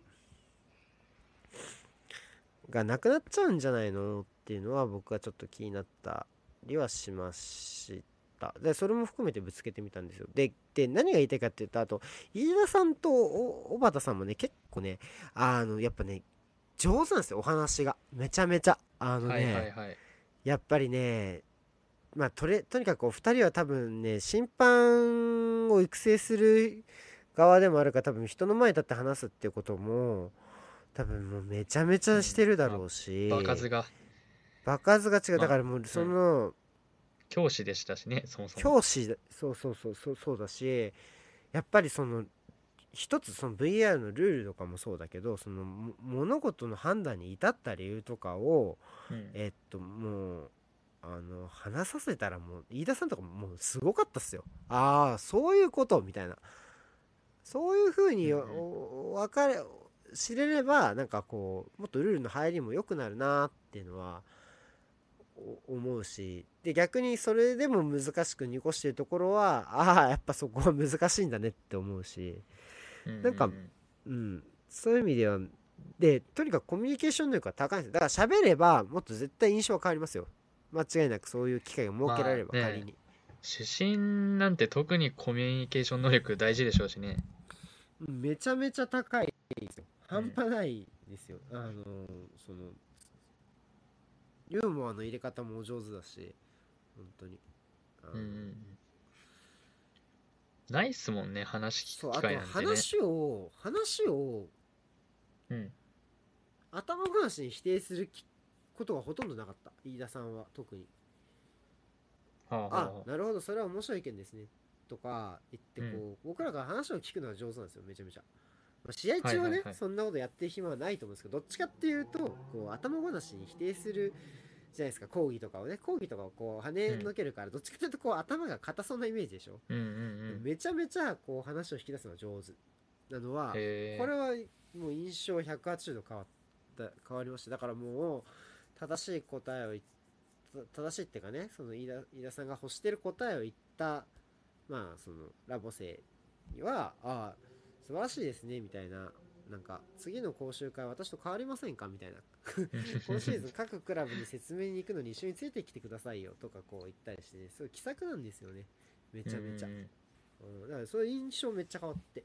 で喋る機会が設けられればかなりこうあのーね人柄単純にやっぱ人柄のところを見るようになると思うだろうしそういうところをこう見えるっていうのももう一つだしあとはそのもう僕が想像してたよりはるかにそういう、えっと自分がその判定に至った基準道筋とかを話すのがはるかに上手なので、あの間違いなく納得感は増えると思いますしお実際に小畑さんもその質問の答えとしてそういう機会は間違いなくあった方がいいと思うっていうふうには言ってました。あの審判がうん。競技規則についてあの今ジャッジリプレイとかで話してるでしょ？上川さんとか、はいはい。あのレイさんとかがねうん。話してるのも大事なんだけど、そうじゃなくて実際にレフェリーが何を見てその判断に至ったかっていう、レフェリーの見方っていうのを提示する機会っていうのは僕は絶対あってもいいと思うって言ってましたね。まあ本人の声がやっぱ一番伝わるというか説得力あるでしょうしね。そうそうそうそう。しそれを要は審判イコール競技則を言う人ではなくその審判がそのプレーをどう解釈したかのところを伝える機会が必要っていうのを言ってた。イメージでしたね。だからかなり面白かった今回のイベントは僕は。まあねなかなかそんな機会はないですよね。ないね。現役の審判員に話す機会、ないね。あのうん。僕いくつかその講義中に飯田さんに質問したんだけど実は。何個か。はいはい。だダメだね。全部喋れない。少なくともここでは。喋れない答えだった。うんそれはななんですかそのう裏話的な話とかそういうことですか？裏話っていうかなんだろうね。思う思うところがある。飯田さん個人のを尊重して言えないっていう感じの話ですか？そこそうそこを要は審判としてこうっていうのとその飯田さん個人の意見もあるでしょ？でたまにその飯田さん個人の意見が見える時があるわけ。で多分そこを言っちゃいけないんだと思うんだよね多分。厳密には。そのクローズ今回は SNS はダメですよっていうのは、うんうん多分そこを守るためだと俺は思ってるわけ、うんうんでそう。そこを感じるところは多分あああったけどあの正直な意見が聞けてよかったなって思うところもありつつうんうんうん。かな。こっちとしてはまあでもどうどうなんですかね。審判もやっぱあんまりその人のことを知られすぎちゃいけないみたいな感じもあったりするんですかね。そうだと思う。ねただやっぱりちあの選手とはそういうやり取りがあるんですってそのこの間は例えば、うん。えーファウル取れなくてごめんねとかね、うんうんうん。その謝ったりとかするわけですよ。ただファンにはないじゃないですかそこがまあそうですね。そこのコミュニケーションはないですね。そうそうそうだからうんっていう。そこはなんかもどかしさって感じなんですかね？そうじゃない？そこはあのそういう機会があってもいいしまあね。うん。そうね。だからジャッジリプレイみたいなのがそういう場になるのかもしれないし。うんそうね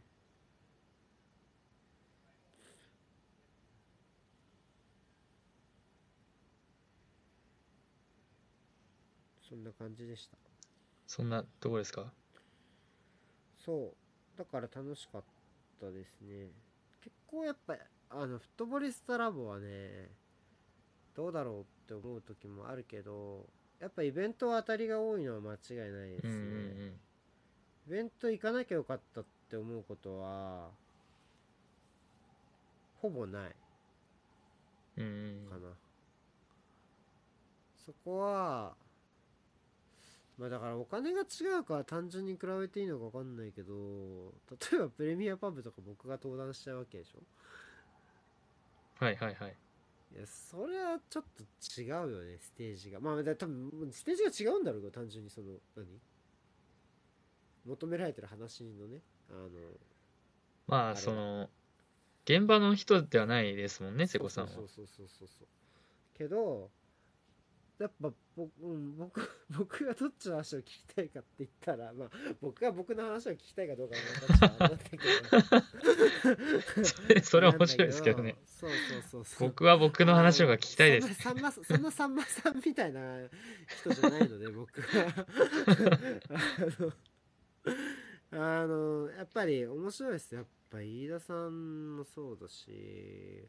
あやっぱ倉敷さんの話聞けとか戸田さんの話聞けたのは、まあ無理だよね。俺はやっぱ聞けてよかったよこの2人。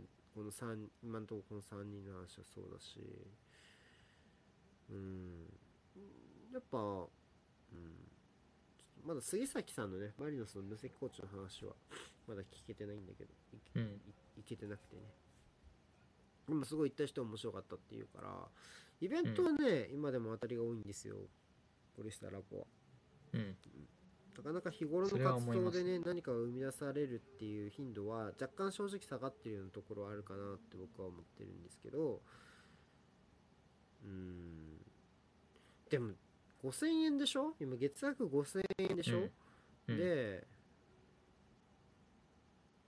雑誌1000円でしょ？1600円か。あだから2ヶ月に一遍だからあー、まあ、800円か。800円。でサブスクサービス込みえサブスクサービス込みでいくらだ？2000円とかだったっけ？確か。毎月。サブスクサービスと雑誌が毎月届くサービスで2000円でしょ？うんうんでさ3000円であのイベントに行くかって言われたらやっぱり行きたいから。うん。なんとなく僕はペイしてるなって思っちゃってまだいるって感じですね。そのそのそれだけでも。うんうんうん。あとはおまけみたいな。とかやっぱ正直あるかな雑誌読んでますか？よーうん読み切れない時もある正直。で読み切れない時の方がはるかに多いです。溜まっちゃってる。正直。それもまた難しいよね。でもん読んで読まなきゃよかったって思うこともそんなに多くはないかな。だから俺が悪い。読まなきゃよかったなって思わないこともそんなにない。読まなきゃよかったわこれって思うことがあんまないああもうマイナスには働かないっていうあそうそう。ことですね。うん。読ん読んだ時にね。そうそう。あだったらちょっとなんかじじじじじ何？時事ネタだったとか今は違うなって思う時が多いのはでももしかするとそれは2ヶ月に1回になるともっと多いかもしれないね。まあそこは難しいですよね。うん、うん。ピンとこない。俺なんかそいつも遅れるのが報性は低いですから。そう遅れるのが常常常習常習だったからうん。あの読むのがね遅れるってばっかだったからあのーだからそこはなんかあ俺のせいだなって思いながら毎回読んんだけど今読んでる108の謎前半戦の。って多分あれ最新号でしょ？多分。ああわかんないですけどはい。多分最新号だけどなんかあーなんかプレミアのなんか各チームの状況とかそんな感じかちょっとなんか今と違うなってやっぱ思ったから。なんかやっぱそこは月刊誌むずいなって思ったような気もする。うまあそこはね難しいですよね。ああそうイベントも毎回ジャンルが全然違うからサッカー周りはいろんなことに興味ないと合わないかもと思う。まあマジでそうだと思います。うんそう思います僕は逆に文化的なところへの興味が若干弱いのでやっぱこっちの上のことの方が好きなタイプなので、僕もそうですね。文化的な話も聞くと面白いんだけどね。聞くと面白いんだけどうん。そういうイベントの時は例えば他のこと優先しちゃったりっていうのはなくはないかな。うんうん。うん。ですけどまあね。まあまあそこは合うかどうかですか。らまあ別にあの 入んな入んなくてもいいと思いますって言ったら変な話だけど。いいとはお金ペイしてると思ったら入ればいいしね、うん。あのそこは無理そこなくやっていそこはまああんま適当なこと言えないから。うん、うん、そうそう。その人次第入った方がいいよとは、うん、思わない。会う人は入ったらいいと思うしねそれは。うん。うんはい。そんな感じでした。でも昨日えーっとだからその昨日のイベントに関しては僕はめちゃめちゃ楽しくてえーっと、うんうんうん。非常に満足度が高かったですね。まあ聞いてるだけでも今の話聞いただけでもなんかすげえ面白そうだなって思いました普通に。そうね。ちょっと飯田さんが変な笛吹いても文句言いにくくなっちゃうねやっぱああいうの見て。も うこ 個人の感情が 入っちゃうから。うんああるからね。そりゃあるからね。まあ言うけどね多分ね。言うけど。今のはどうなの？あでも飯田さんいい人なんだよなみたいな。感じにまあなっちゃう。別にいい人だって言うもんね。いい人だって言うでしょ。いい人いい人。だって選手だっていい人だけど文句言うでしょ。うん。それと一緒だよそういうことだと思う俺はでもすごいよよか良き回でした昨日ははいあとは J さんも来てたんで J さんの東京あー J さんねお祝いもお祝いもちょっとしまして軽く飲んでメジャーで指を切ったみたいな。はい、はい、言ってましたね。言ってた。あのー、そう。まあでも、これからは多分、えーっと、来月にはもう東京に、あ、もう、うん。なんかお部屋探してるみたいなね。うん。いや、もう決まったんですって、それも。あ、もう決まったんです10か日後に、うん、もう10日、も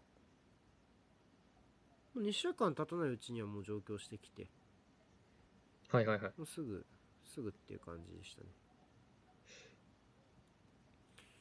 すぐ大忙しって感じで、でしたうん。うん。またお話ししたいですね。そうですね、ぜひ、あの、うん、なかなかね、あの、仕事が、なかなかお休み読めなさそうだったけど、まあそうですよね。そういう仕事ですもんね。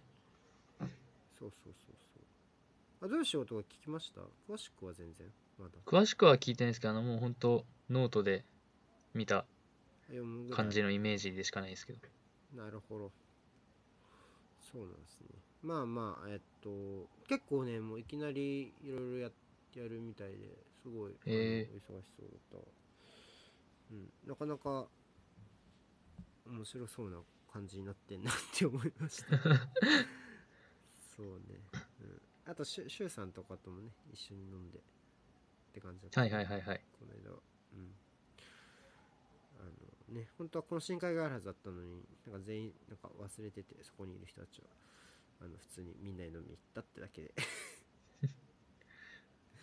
懇親会あるはずだったのに忘れててってどういうことですか？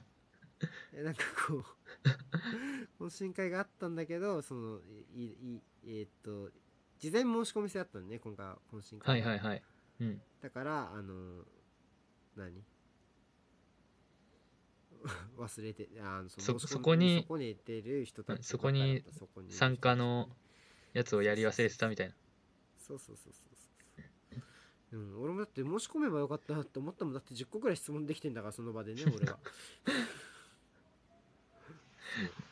アンオフィシャルの懇親会に行ったわけですね。アンオフィシャル懇親会に行ったよそうじゃあオフィシャルの懇親会とは、まあ、あって、それとは別に行ったっていう。そうなんかちょっとまあうんどうなんだろうね。俺も一回見たんだけどなんかあんまりだからそのな仲いい人が行く感じがなかったから、まあちょっともうちょい様子見て後で見ようと思ったらそのまま忘れて終了ありがちだったんで。そうそうそうそう。はい。です。そんなとこですね。そんなとこですか。はい。そでしたら、はいはいはい。はい。何？何あどうぞどうぞ。どうぞ。えっと来週なんですけど来週は、えー2月5日？いつか。2月5日だったよね。2月5日です。5日にやります来週は。で来週はスペシャル回じゃないんですけど、うん。あのスペシャル回じゃないって言って言ったら怒スペ怒られるかもしれないけど うんちょっと言い方が難しいあのちょっとねあの持ち込み企画です来週はね、あの我々は乗っ取られてしまいます持ち込み企画に。乗っと 乗っ取られますよ。取られて。しまいます。はい。来週はえー、ね西からし資格が 資格が西からの資格が。やっ。てきてねラジオが乗っ取られてしまうという感じですけども。えーちくわさんがえー、ねガンバ大阪サポのちくわさんが、えープレゼンツ。ガンバ大阪ちくわさんプレゼンツ、えー J1 順位予想キャスを、えー来週の、えー2月5日の22時から行います、でなります。パネラーというかは、えー僕と、えーガチャさんと、はい。まあもちろんちくわさんとあとはりゅうさん。りゅうさんですね。仙台のからりゅうさんと、えー横浜 F・ マリノスおいちさんとあとはヒロさんもうん。来てくださるということで、ちょっといつもより人数が多い。5人かないうところ6ですかね。6。6? うちあそう6人か。6人でやろうと思ってます、そうこれラジオコラボ6だからこれ。変えとかないとな。今コラボ4になってる。コラボ 8, 8にしないといけない。変えときますカオスの来週までに。カオスのコラボエイト。そう。あのうん。まあ7人がカオスっていうのはね先週のケンバーケモンで分かったんで。バーケ6モンね。人がカオスかどうかを、あのやりたいと思いますけど。でもちくわさんが持ってきた企画書がめちゃめちゃなんか仕事みたいだったよね ね。僕もなんかああいう仕事してないんでわかんないですけどもめっちゃね、ビジネス感漂うことういういうかことをやりますっていうマジでちくわさんがうん。ビジネスみたいなまあ企画多分。書企画案みたいなの持ってきて。普段こういうやり取りしてんだろうなみたいなうんやってんだろうね普段、まず企画を叩き台ようと思ってなんかよくわかんない僕らがお願いする時横文字みたいなめちゃめちゃざっくばらんだったから、うんうん。なんかちょっと反省したもん俺ら僕だってアジェンダとか使わないですもん。俺、うん、言葉。確かに。アジェンダはまあでも、まあ、たまにあるか。うん。たまにあります？僕全然ない。メールベースでは使わないな。ねそそんな感じだ。2月はでも、ちょっと曜日が流動的なんですけどまだまだ日程決まんないっすよね多分そうですね。まあでも月曜ベースには。僕はダメなんダメな時あそうなんでしたっけ？そうそう。10がダメで。17はいけそう？あ17はそうですね。はい、うん、あ17 17はがスペシャルウィークですから。スペシャルウィーク。スペシャル17ゲスト会2月のゲスト会なんであの絶対面白いんで聞いてください。あのハードルが上がりましたね。はい2ヶ月連続記者が出てきますから。なんとなくもうわかるね。わかる。でももうあのあの企画をやるんであのぜひ聞きに来ていただければと思います。それ以外の日にちをちょっとうん。まちょっと流動的っしてたいと思います、うんで2月そう2月に2月の24がなんでダメかっていうと実はライブなんですよ。あの乃木坂の。はいはいはい。祝日。なんだけど結構ね今イベントが続々とその、あの例のあのコロナウイルスで亡くなってて実は日曜の握手会も潰れちゃってて。あそうなんですね。そこにも僕行く煽りがはずだったんですけどそう行けなくなっちゃ行けなくなっちゃっていうかなくなっちゃって。もともとおととい昨日の時点ではそのマスクを全員着用してそれ以外のいやマスクしない人は認めませんみたいな感じだったんですけど。うんうん。もう今日さっきリリースが出てまあ土曜にも別のイベントがあったらしいんですけどそこも中止。でに日曜も中止、致し方ないですねうっそこは。うん。ただでもこれはそのじゃあここ今台風とかと違って要は今週中止にすれば済むのかって話でもないのがね難しいっていうか例えば来月も僕1週目に握手会ありますけど来月に収まってるとは僕はあんま思えないんでまあそうですね。なるとねなかなかややこい感じになるかなっていう気がしてます。だからもしかするとバースデーライブももしかするとなくなるかもしれないんでそうなると24は普通にできますね。キャスが。っうんうんうん。ていう感じになると思います。まあただまあ流動的というかそこは。はい。2月はちょっと流動的。17だけは決まりです。17はみんな聞いてください。17だけ聞いてくれればもう最悪ごしやすって言ったらちょっとちくわさんに怒られちゃう。それはね。うん、ちくわさんもねめちゃめちゃちゃんとし企画してくれたしきっと来週はちくわさんが回してくれるんじゃないなかろうかと。ちくわジャック会で。ちくわジャック会だから。あの楽しみにしてますよ。なんかあのまだまだその2月7日までなんですってあの予想が。ああそうそうですね。さんのね。ゼロックスの前日締め切りみたいな。そうそうそうそう。それまでは皆さんまだまだあのガンバ大阪サポ以外の方特にお待ちしてますって言ってましたからガンバ大阪の分はもう集まったんでいりませんって言ってました。まあまあまあ。ただのうちわの大会になってまうやんけっていうふうに、言ってたんでガンバ大阪サポ以外の方特にお待ちしているということで、うん。あのー僕もじゃあリツイートするか今ね。それをじゃああのやってもらって。ちくわさんのことだからきっと固定にしてるでしょ。固定にしてましたね。してろ、よし来た。してた。見たら。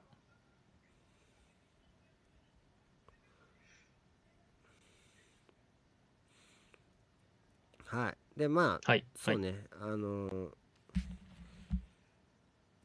順位予想キャスはまあまああのまあ今宣伝しても深夜だから今度の方がいいのかな？明日とかの方がいいのかな？ツイートするの。まあぼちぼち。ね。していく感じですか。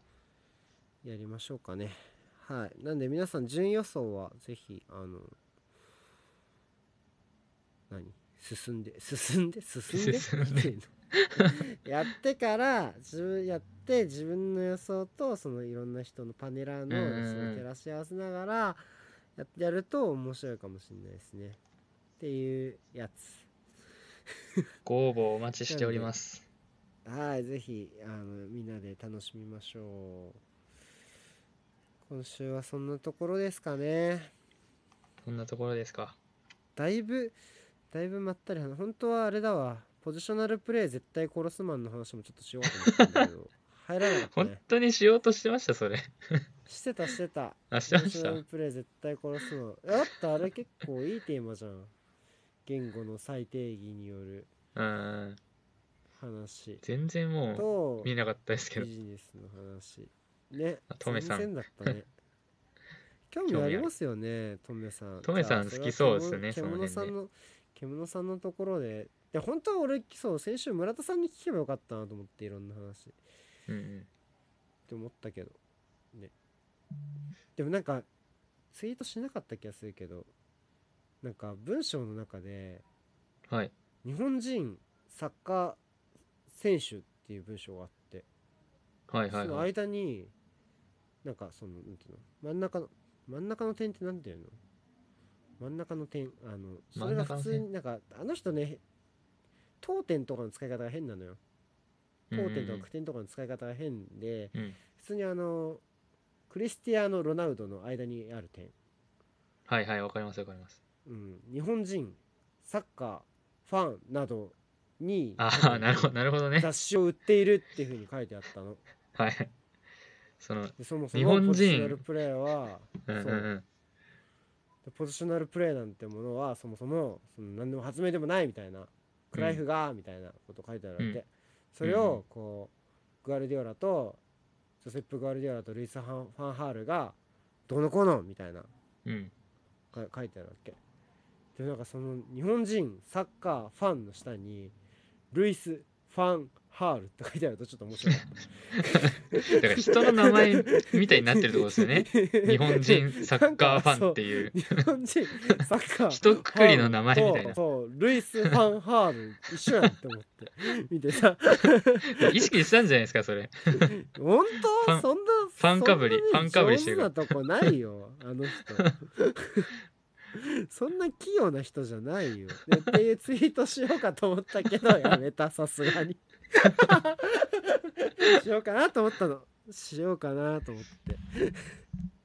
ルイスファン。ハー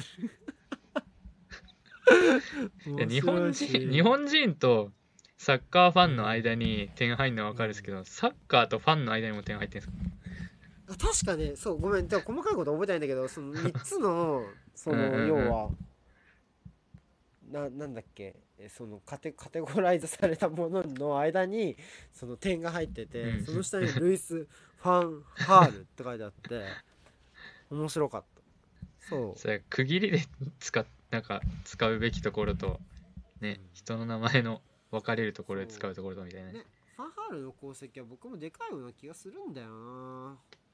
わかるんだけど。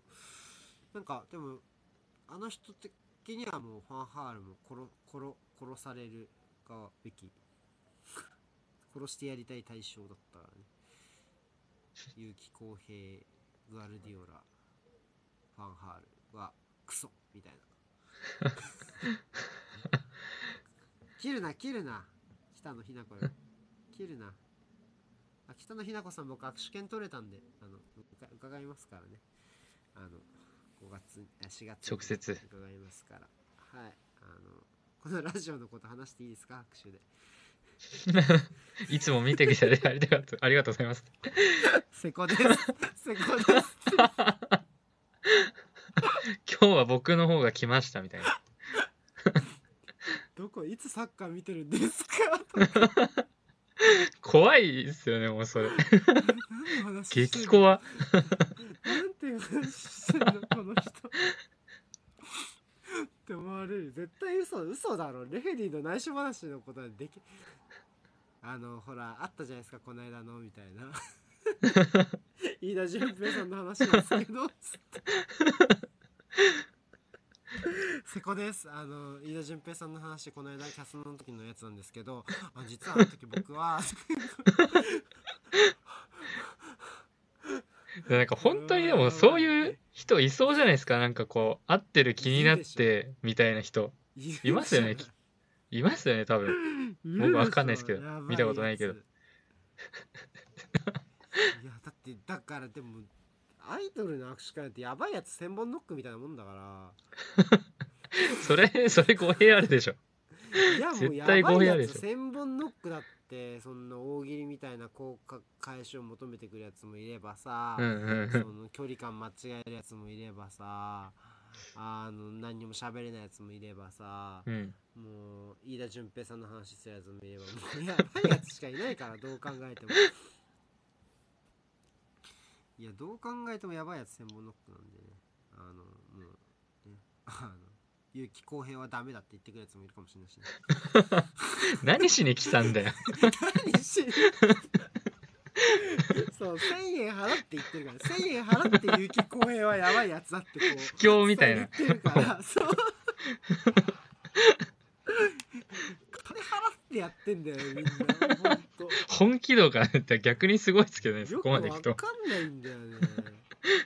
いやだからたまにさスキャンダルとかあるとうんうんうん。握手しないとかあるわけ？わざわざ来て素通りすんだああまあそういうアクションを見せるためにみたいな。でもそれにも1000円払ってんだよ。やばくない？だから1000円でその抗議の意思表示をしてるみたいな。ことですよね。多分。気持ち悪いだろ普通にそれ。ガチなトーンで言わないでくださ気持ち悪いだろ普通に。とってやばいやつだろ。ああそう太郎さんもややばいやばい。キレキレ。この最終盤に来て。ばい1000本ノック。あ治った。なんでかわかんないわ。じゃあ別に今何も変えてないわ。距離を近づけただけ。うん。司会でそんなこんなで。もうあと1分半ですか。平手じゃん。作太郎さんそれ燃え燃えない？それその発言。燃えないよ。今。燃えってだってだって言ったらいいんだよ、うんまあ22人しか今聞いてないですから。大丈夫だよ多分。わかんないけどね。あの皆さん風邪には気をつけてください。お気をつけてください。で獣バーに行こう。俺も獣バーに行くわ、開店しますんでもうあと。僕僕もう開店即入ります冷蔵庫からビールを取ってきたらすぐ入ります。カランコロン絡んでそう。開けますんでビールはあギリ100にいった。嬉しい。ビールはおう。そう我慢してた、あだからこの2時間の間はね。多分次のキャスはバーがあるんで。僕は途中にトイレ行っても何の問題もないキャスなの 自由ですからねもう。そこは。でだからね。そう。えーちょっと、ね、ママがいるから。チーズとビールだけ取りに行って参加の準備を始めましょうかね、うん、ありがとうございました今日も。ありがとうございなあの長い時間ね。あ。の今日からはねこの最後あの明日明日ちょっとおいちさんとシロさんと僕でゆるキャスやるので。やるんだ。キャスやるんだ、はい。あじゃあそれもぜひよかったら聞いてください。って感じで。ありがとうございました、りがとうございました。ありがとうございました。お疲れ様でした。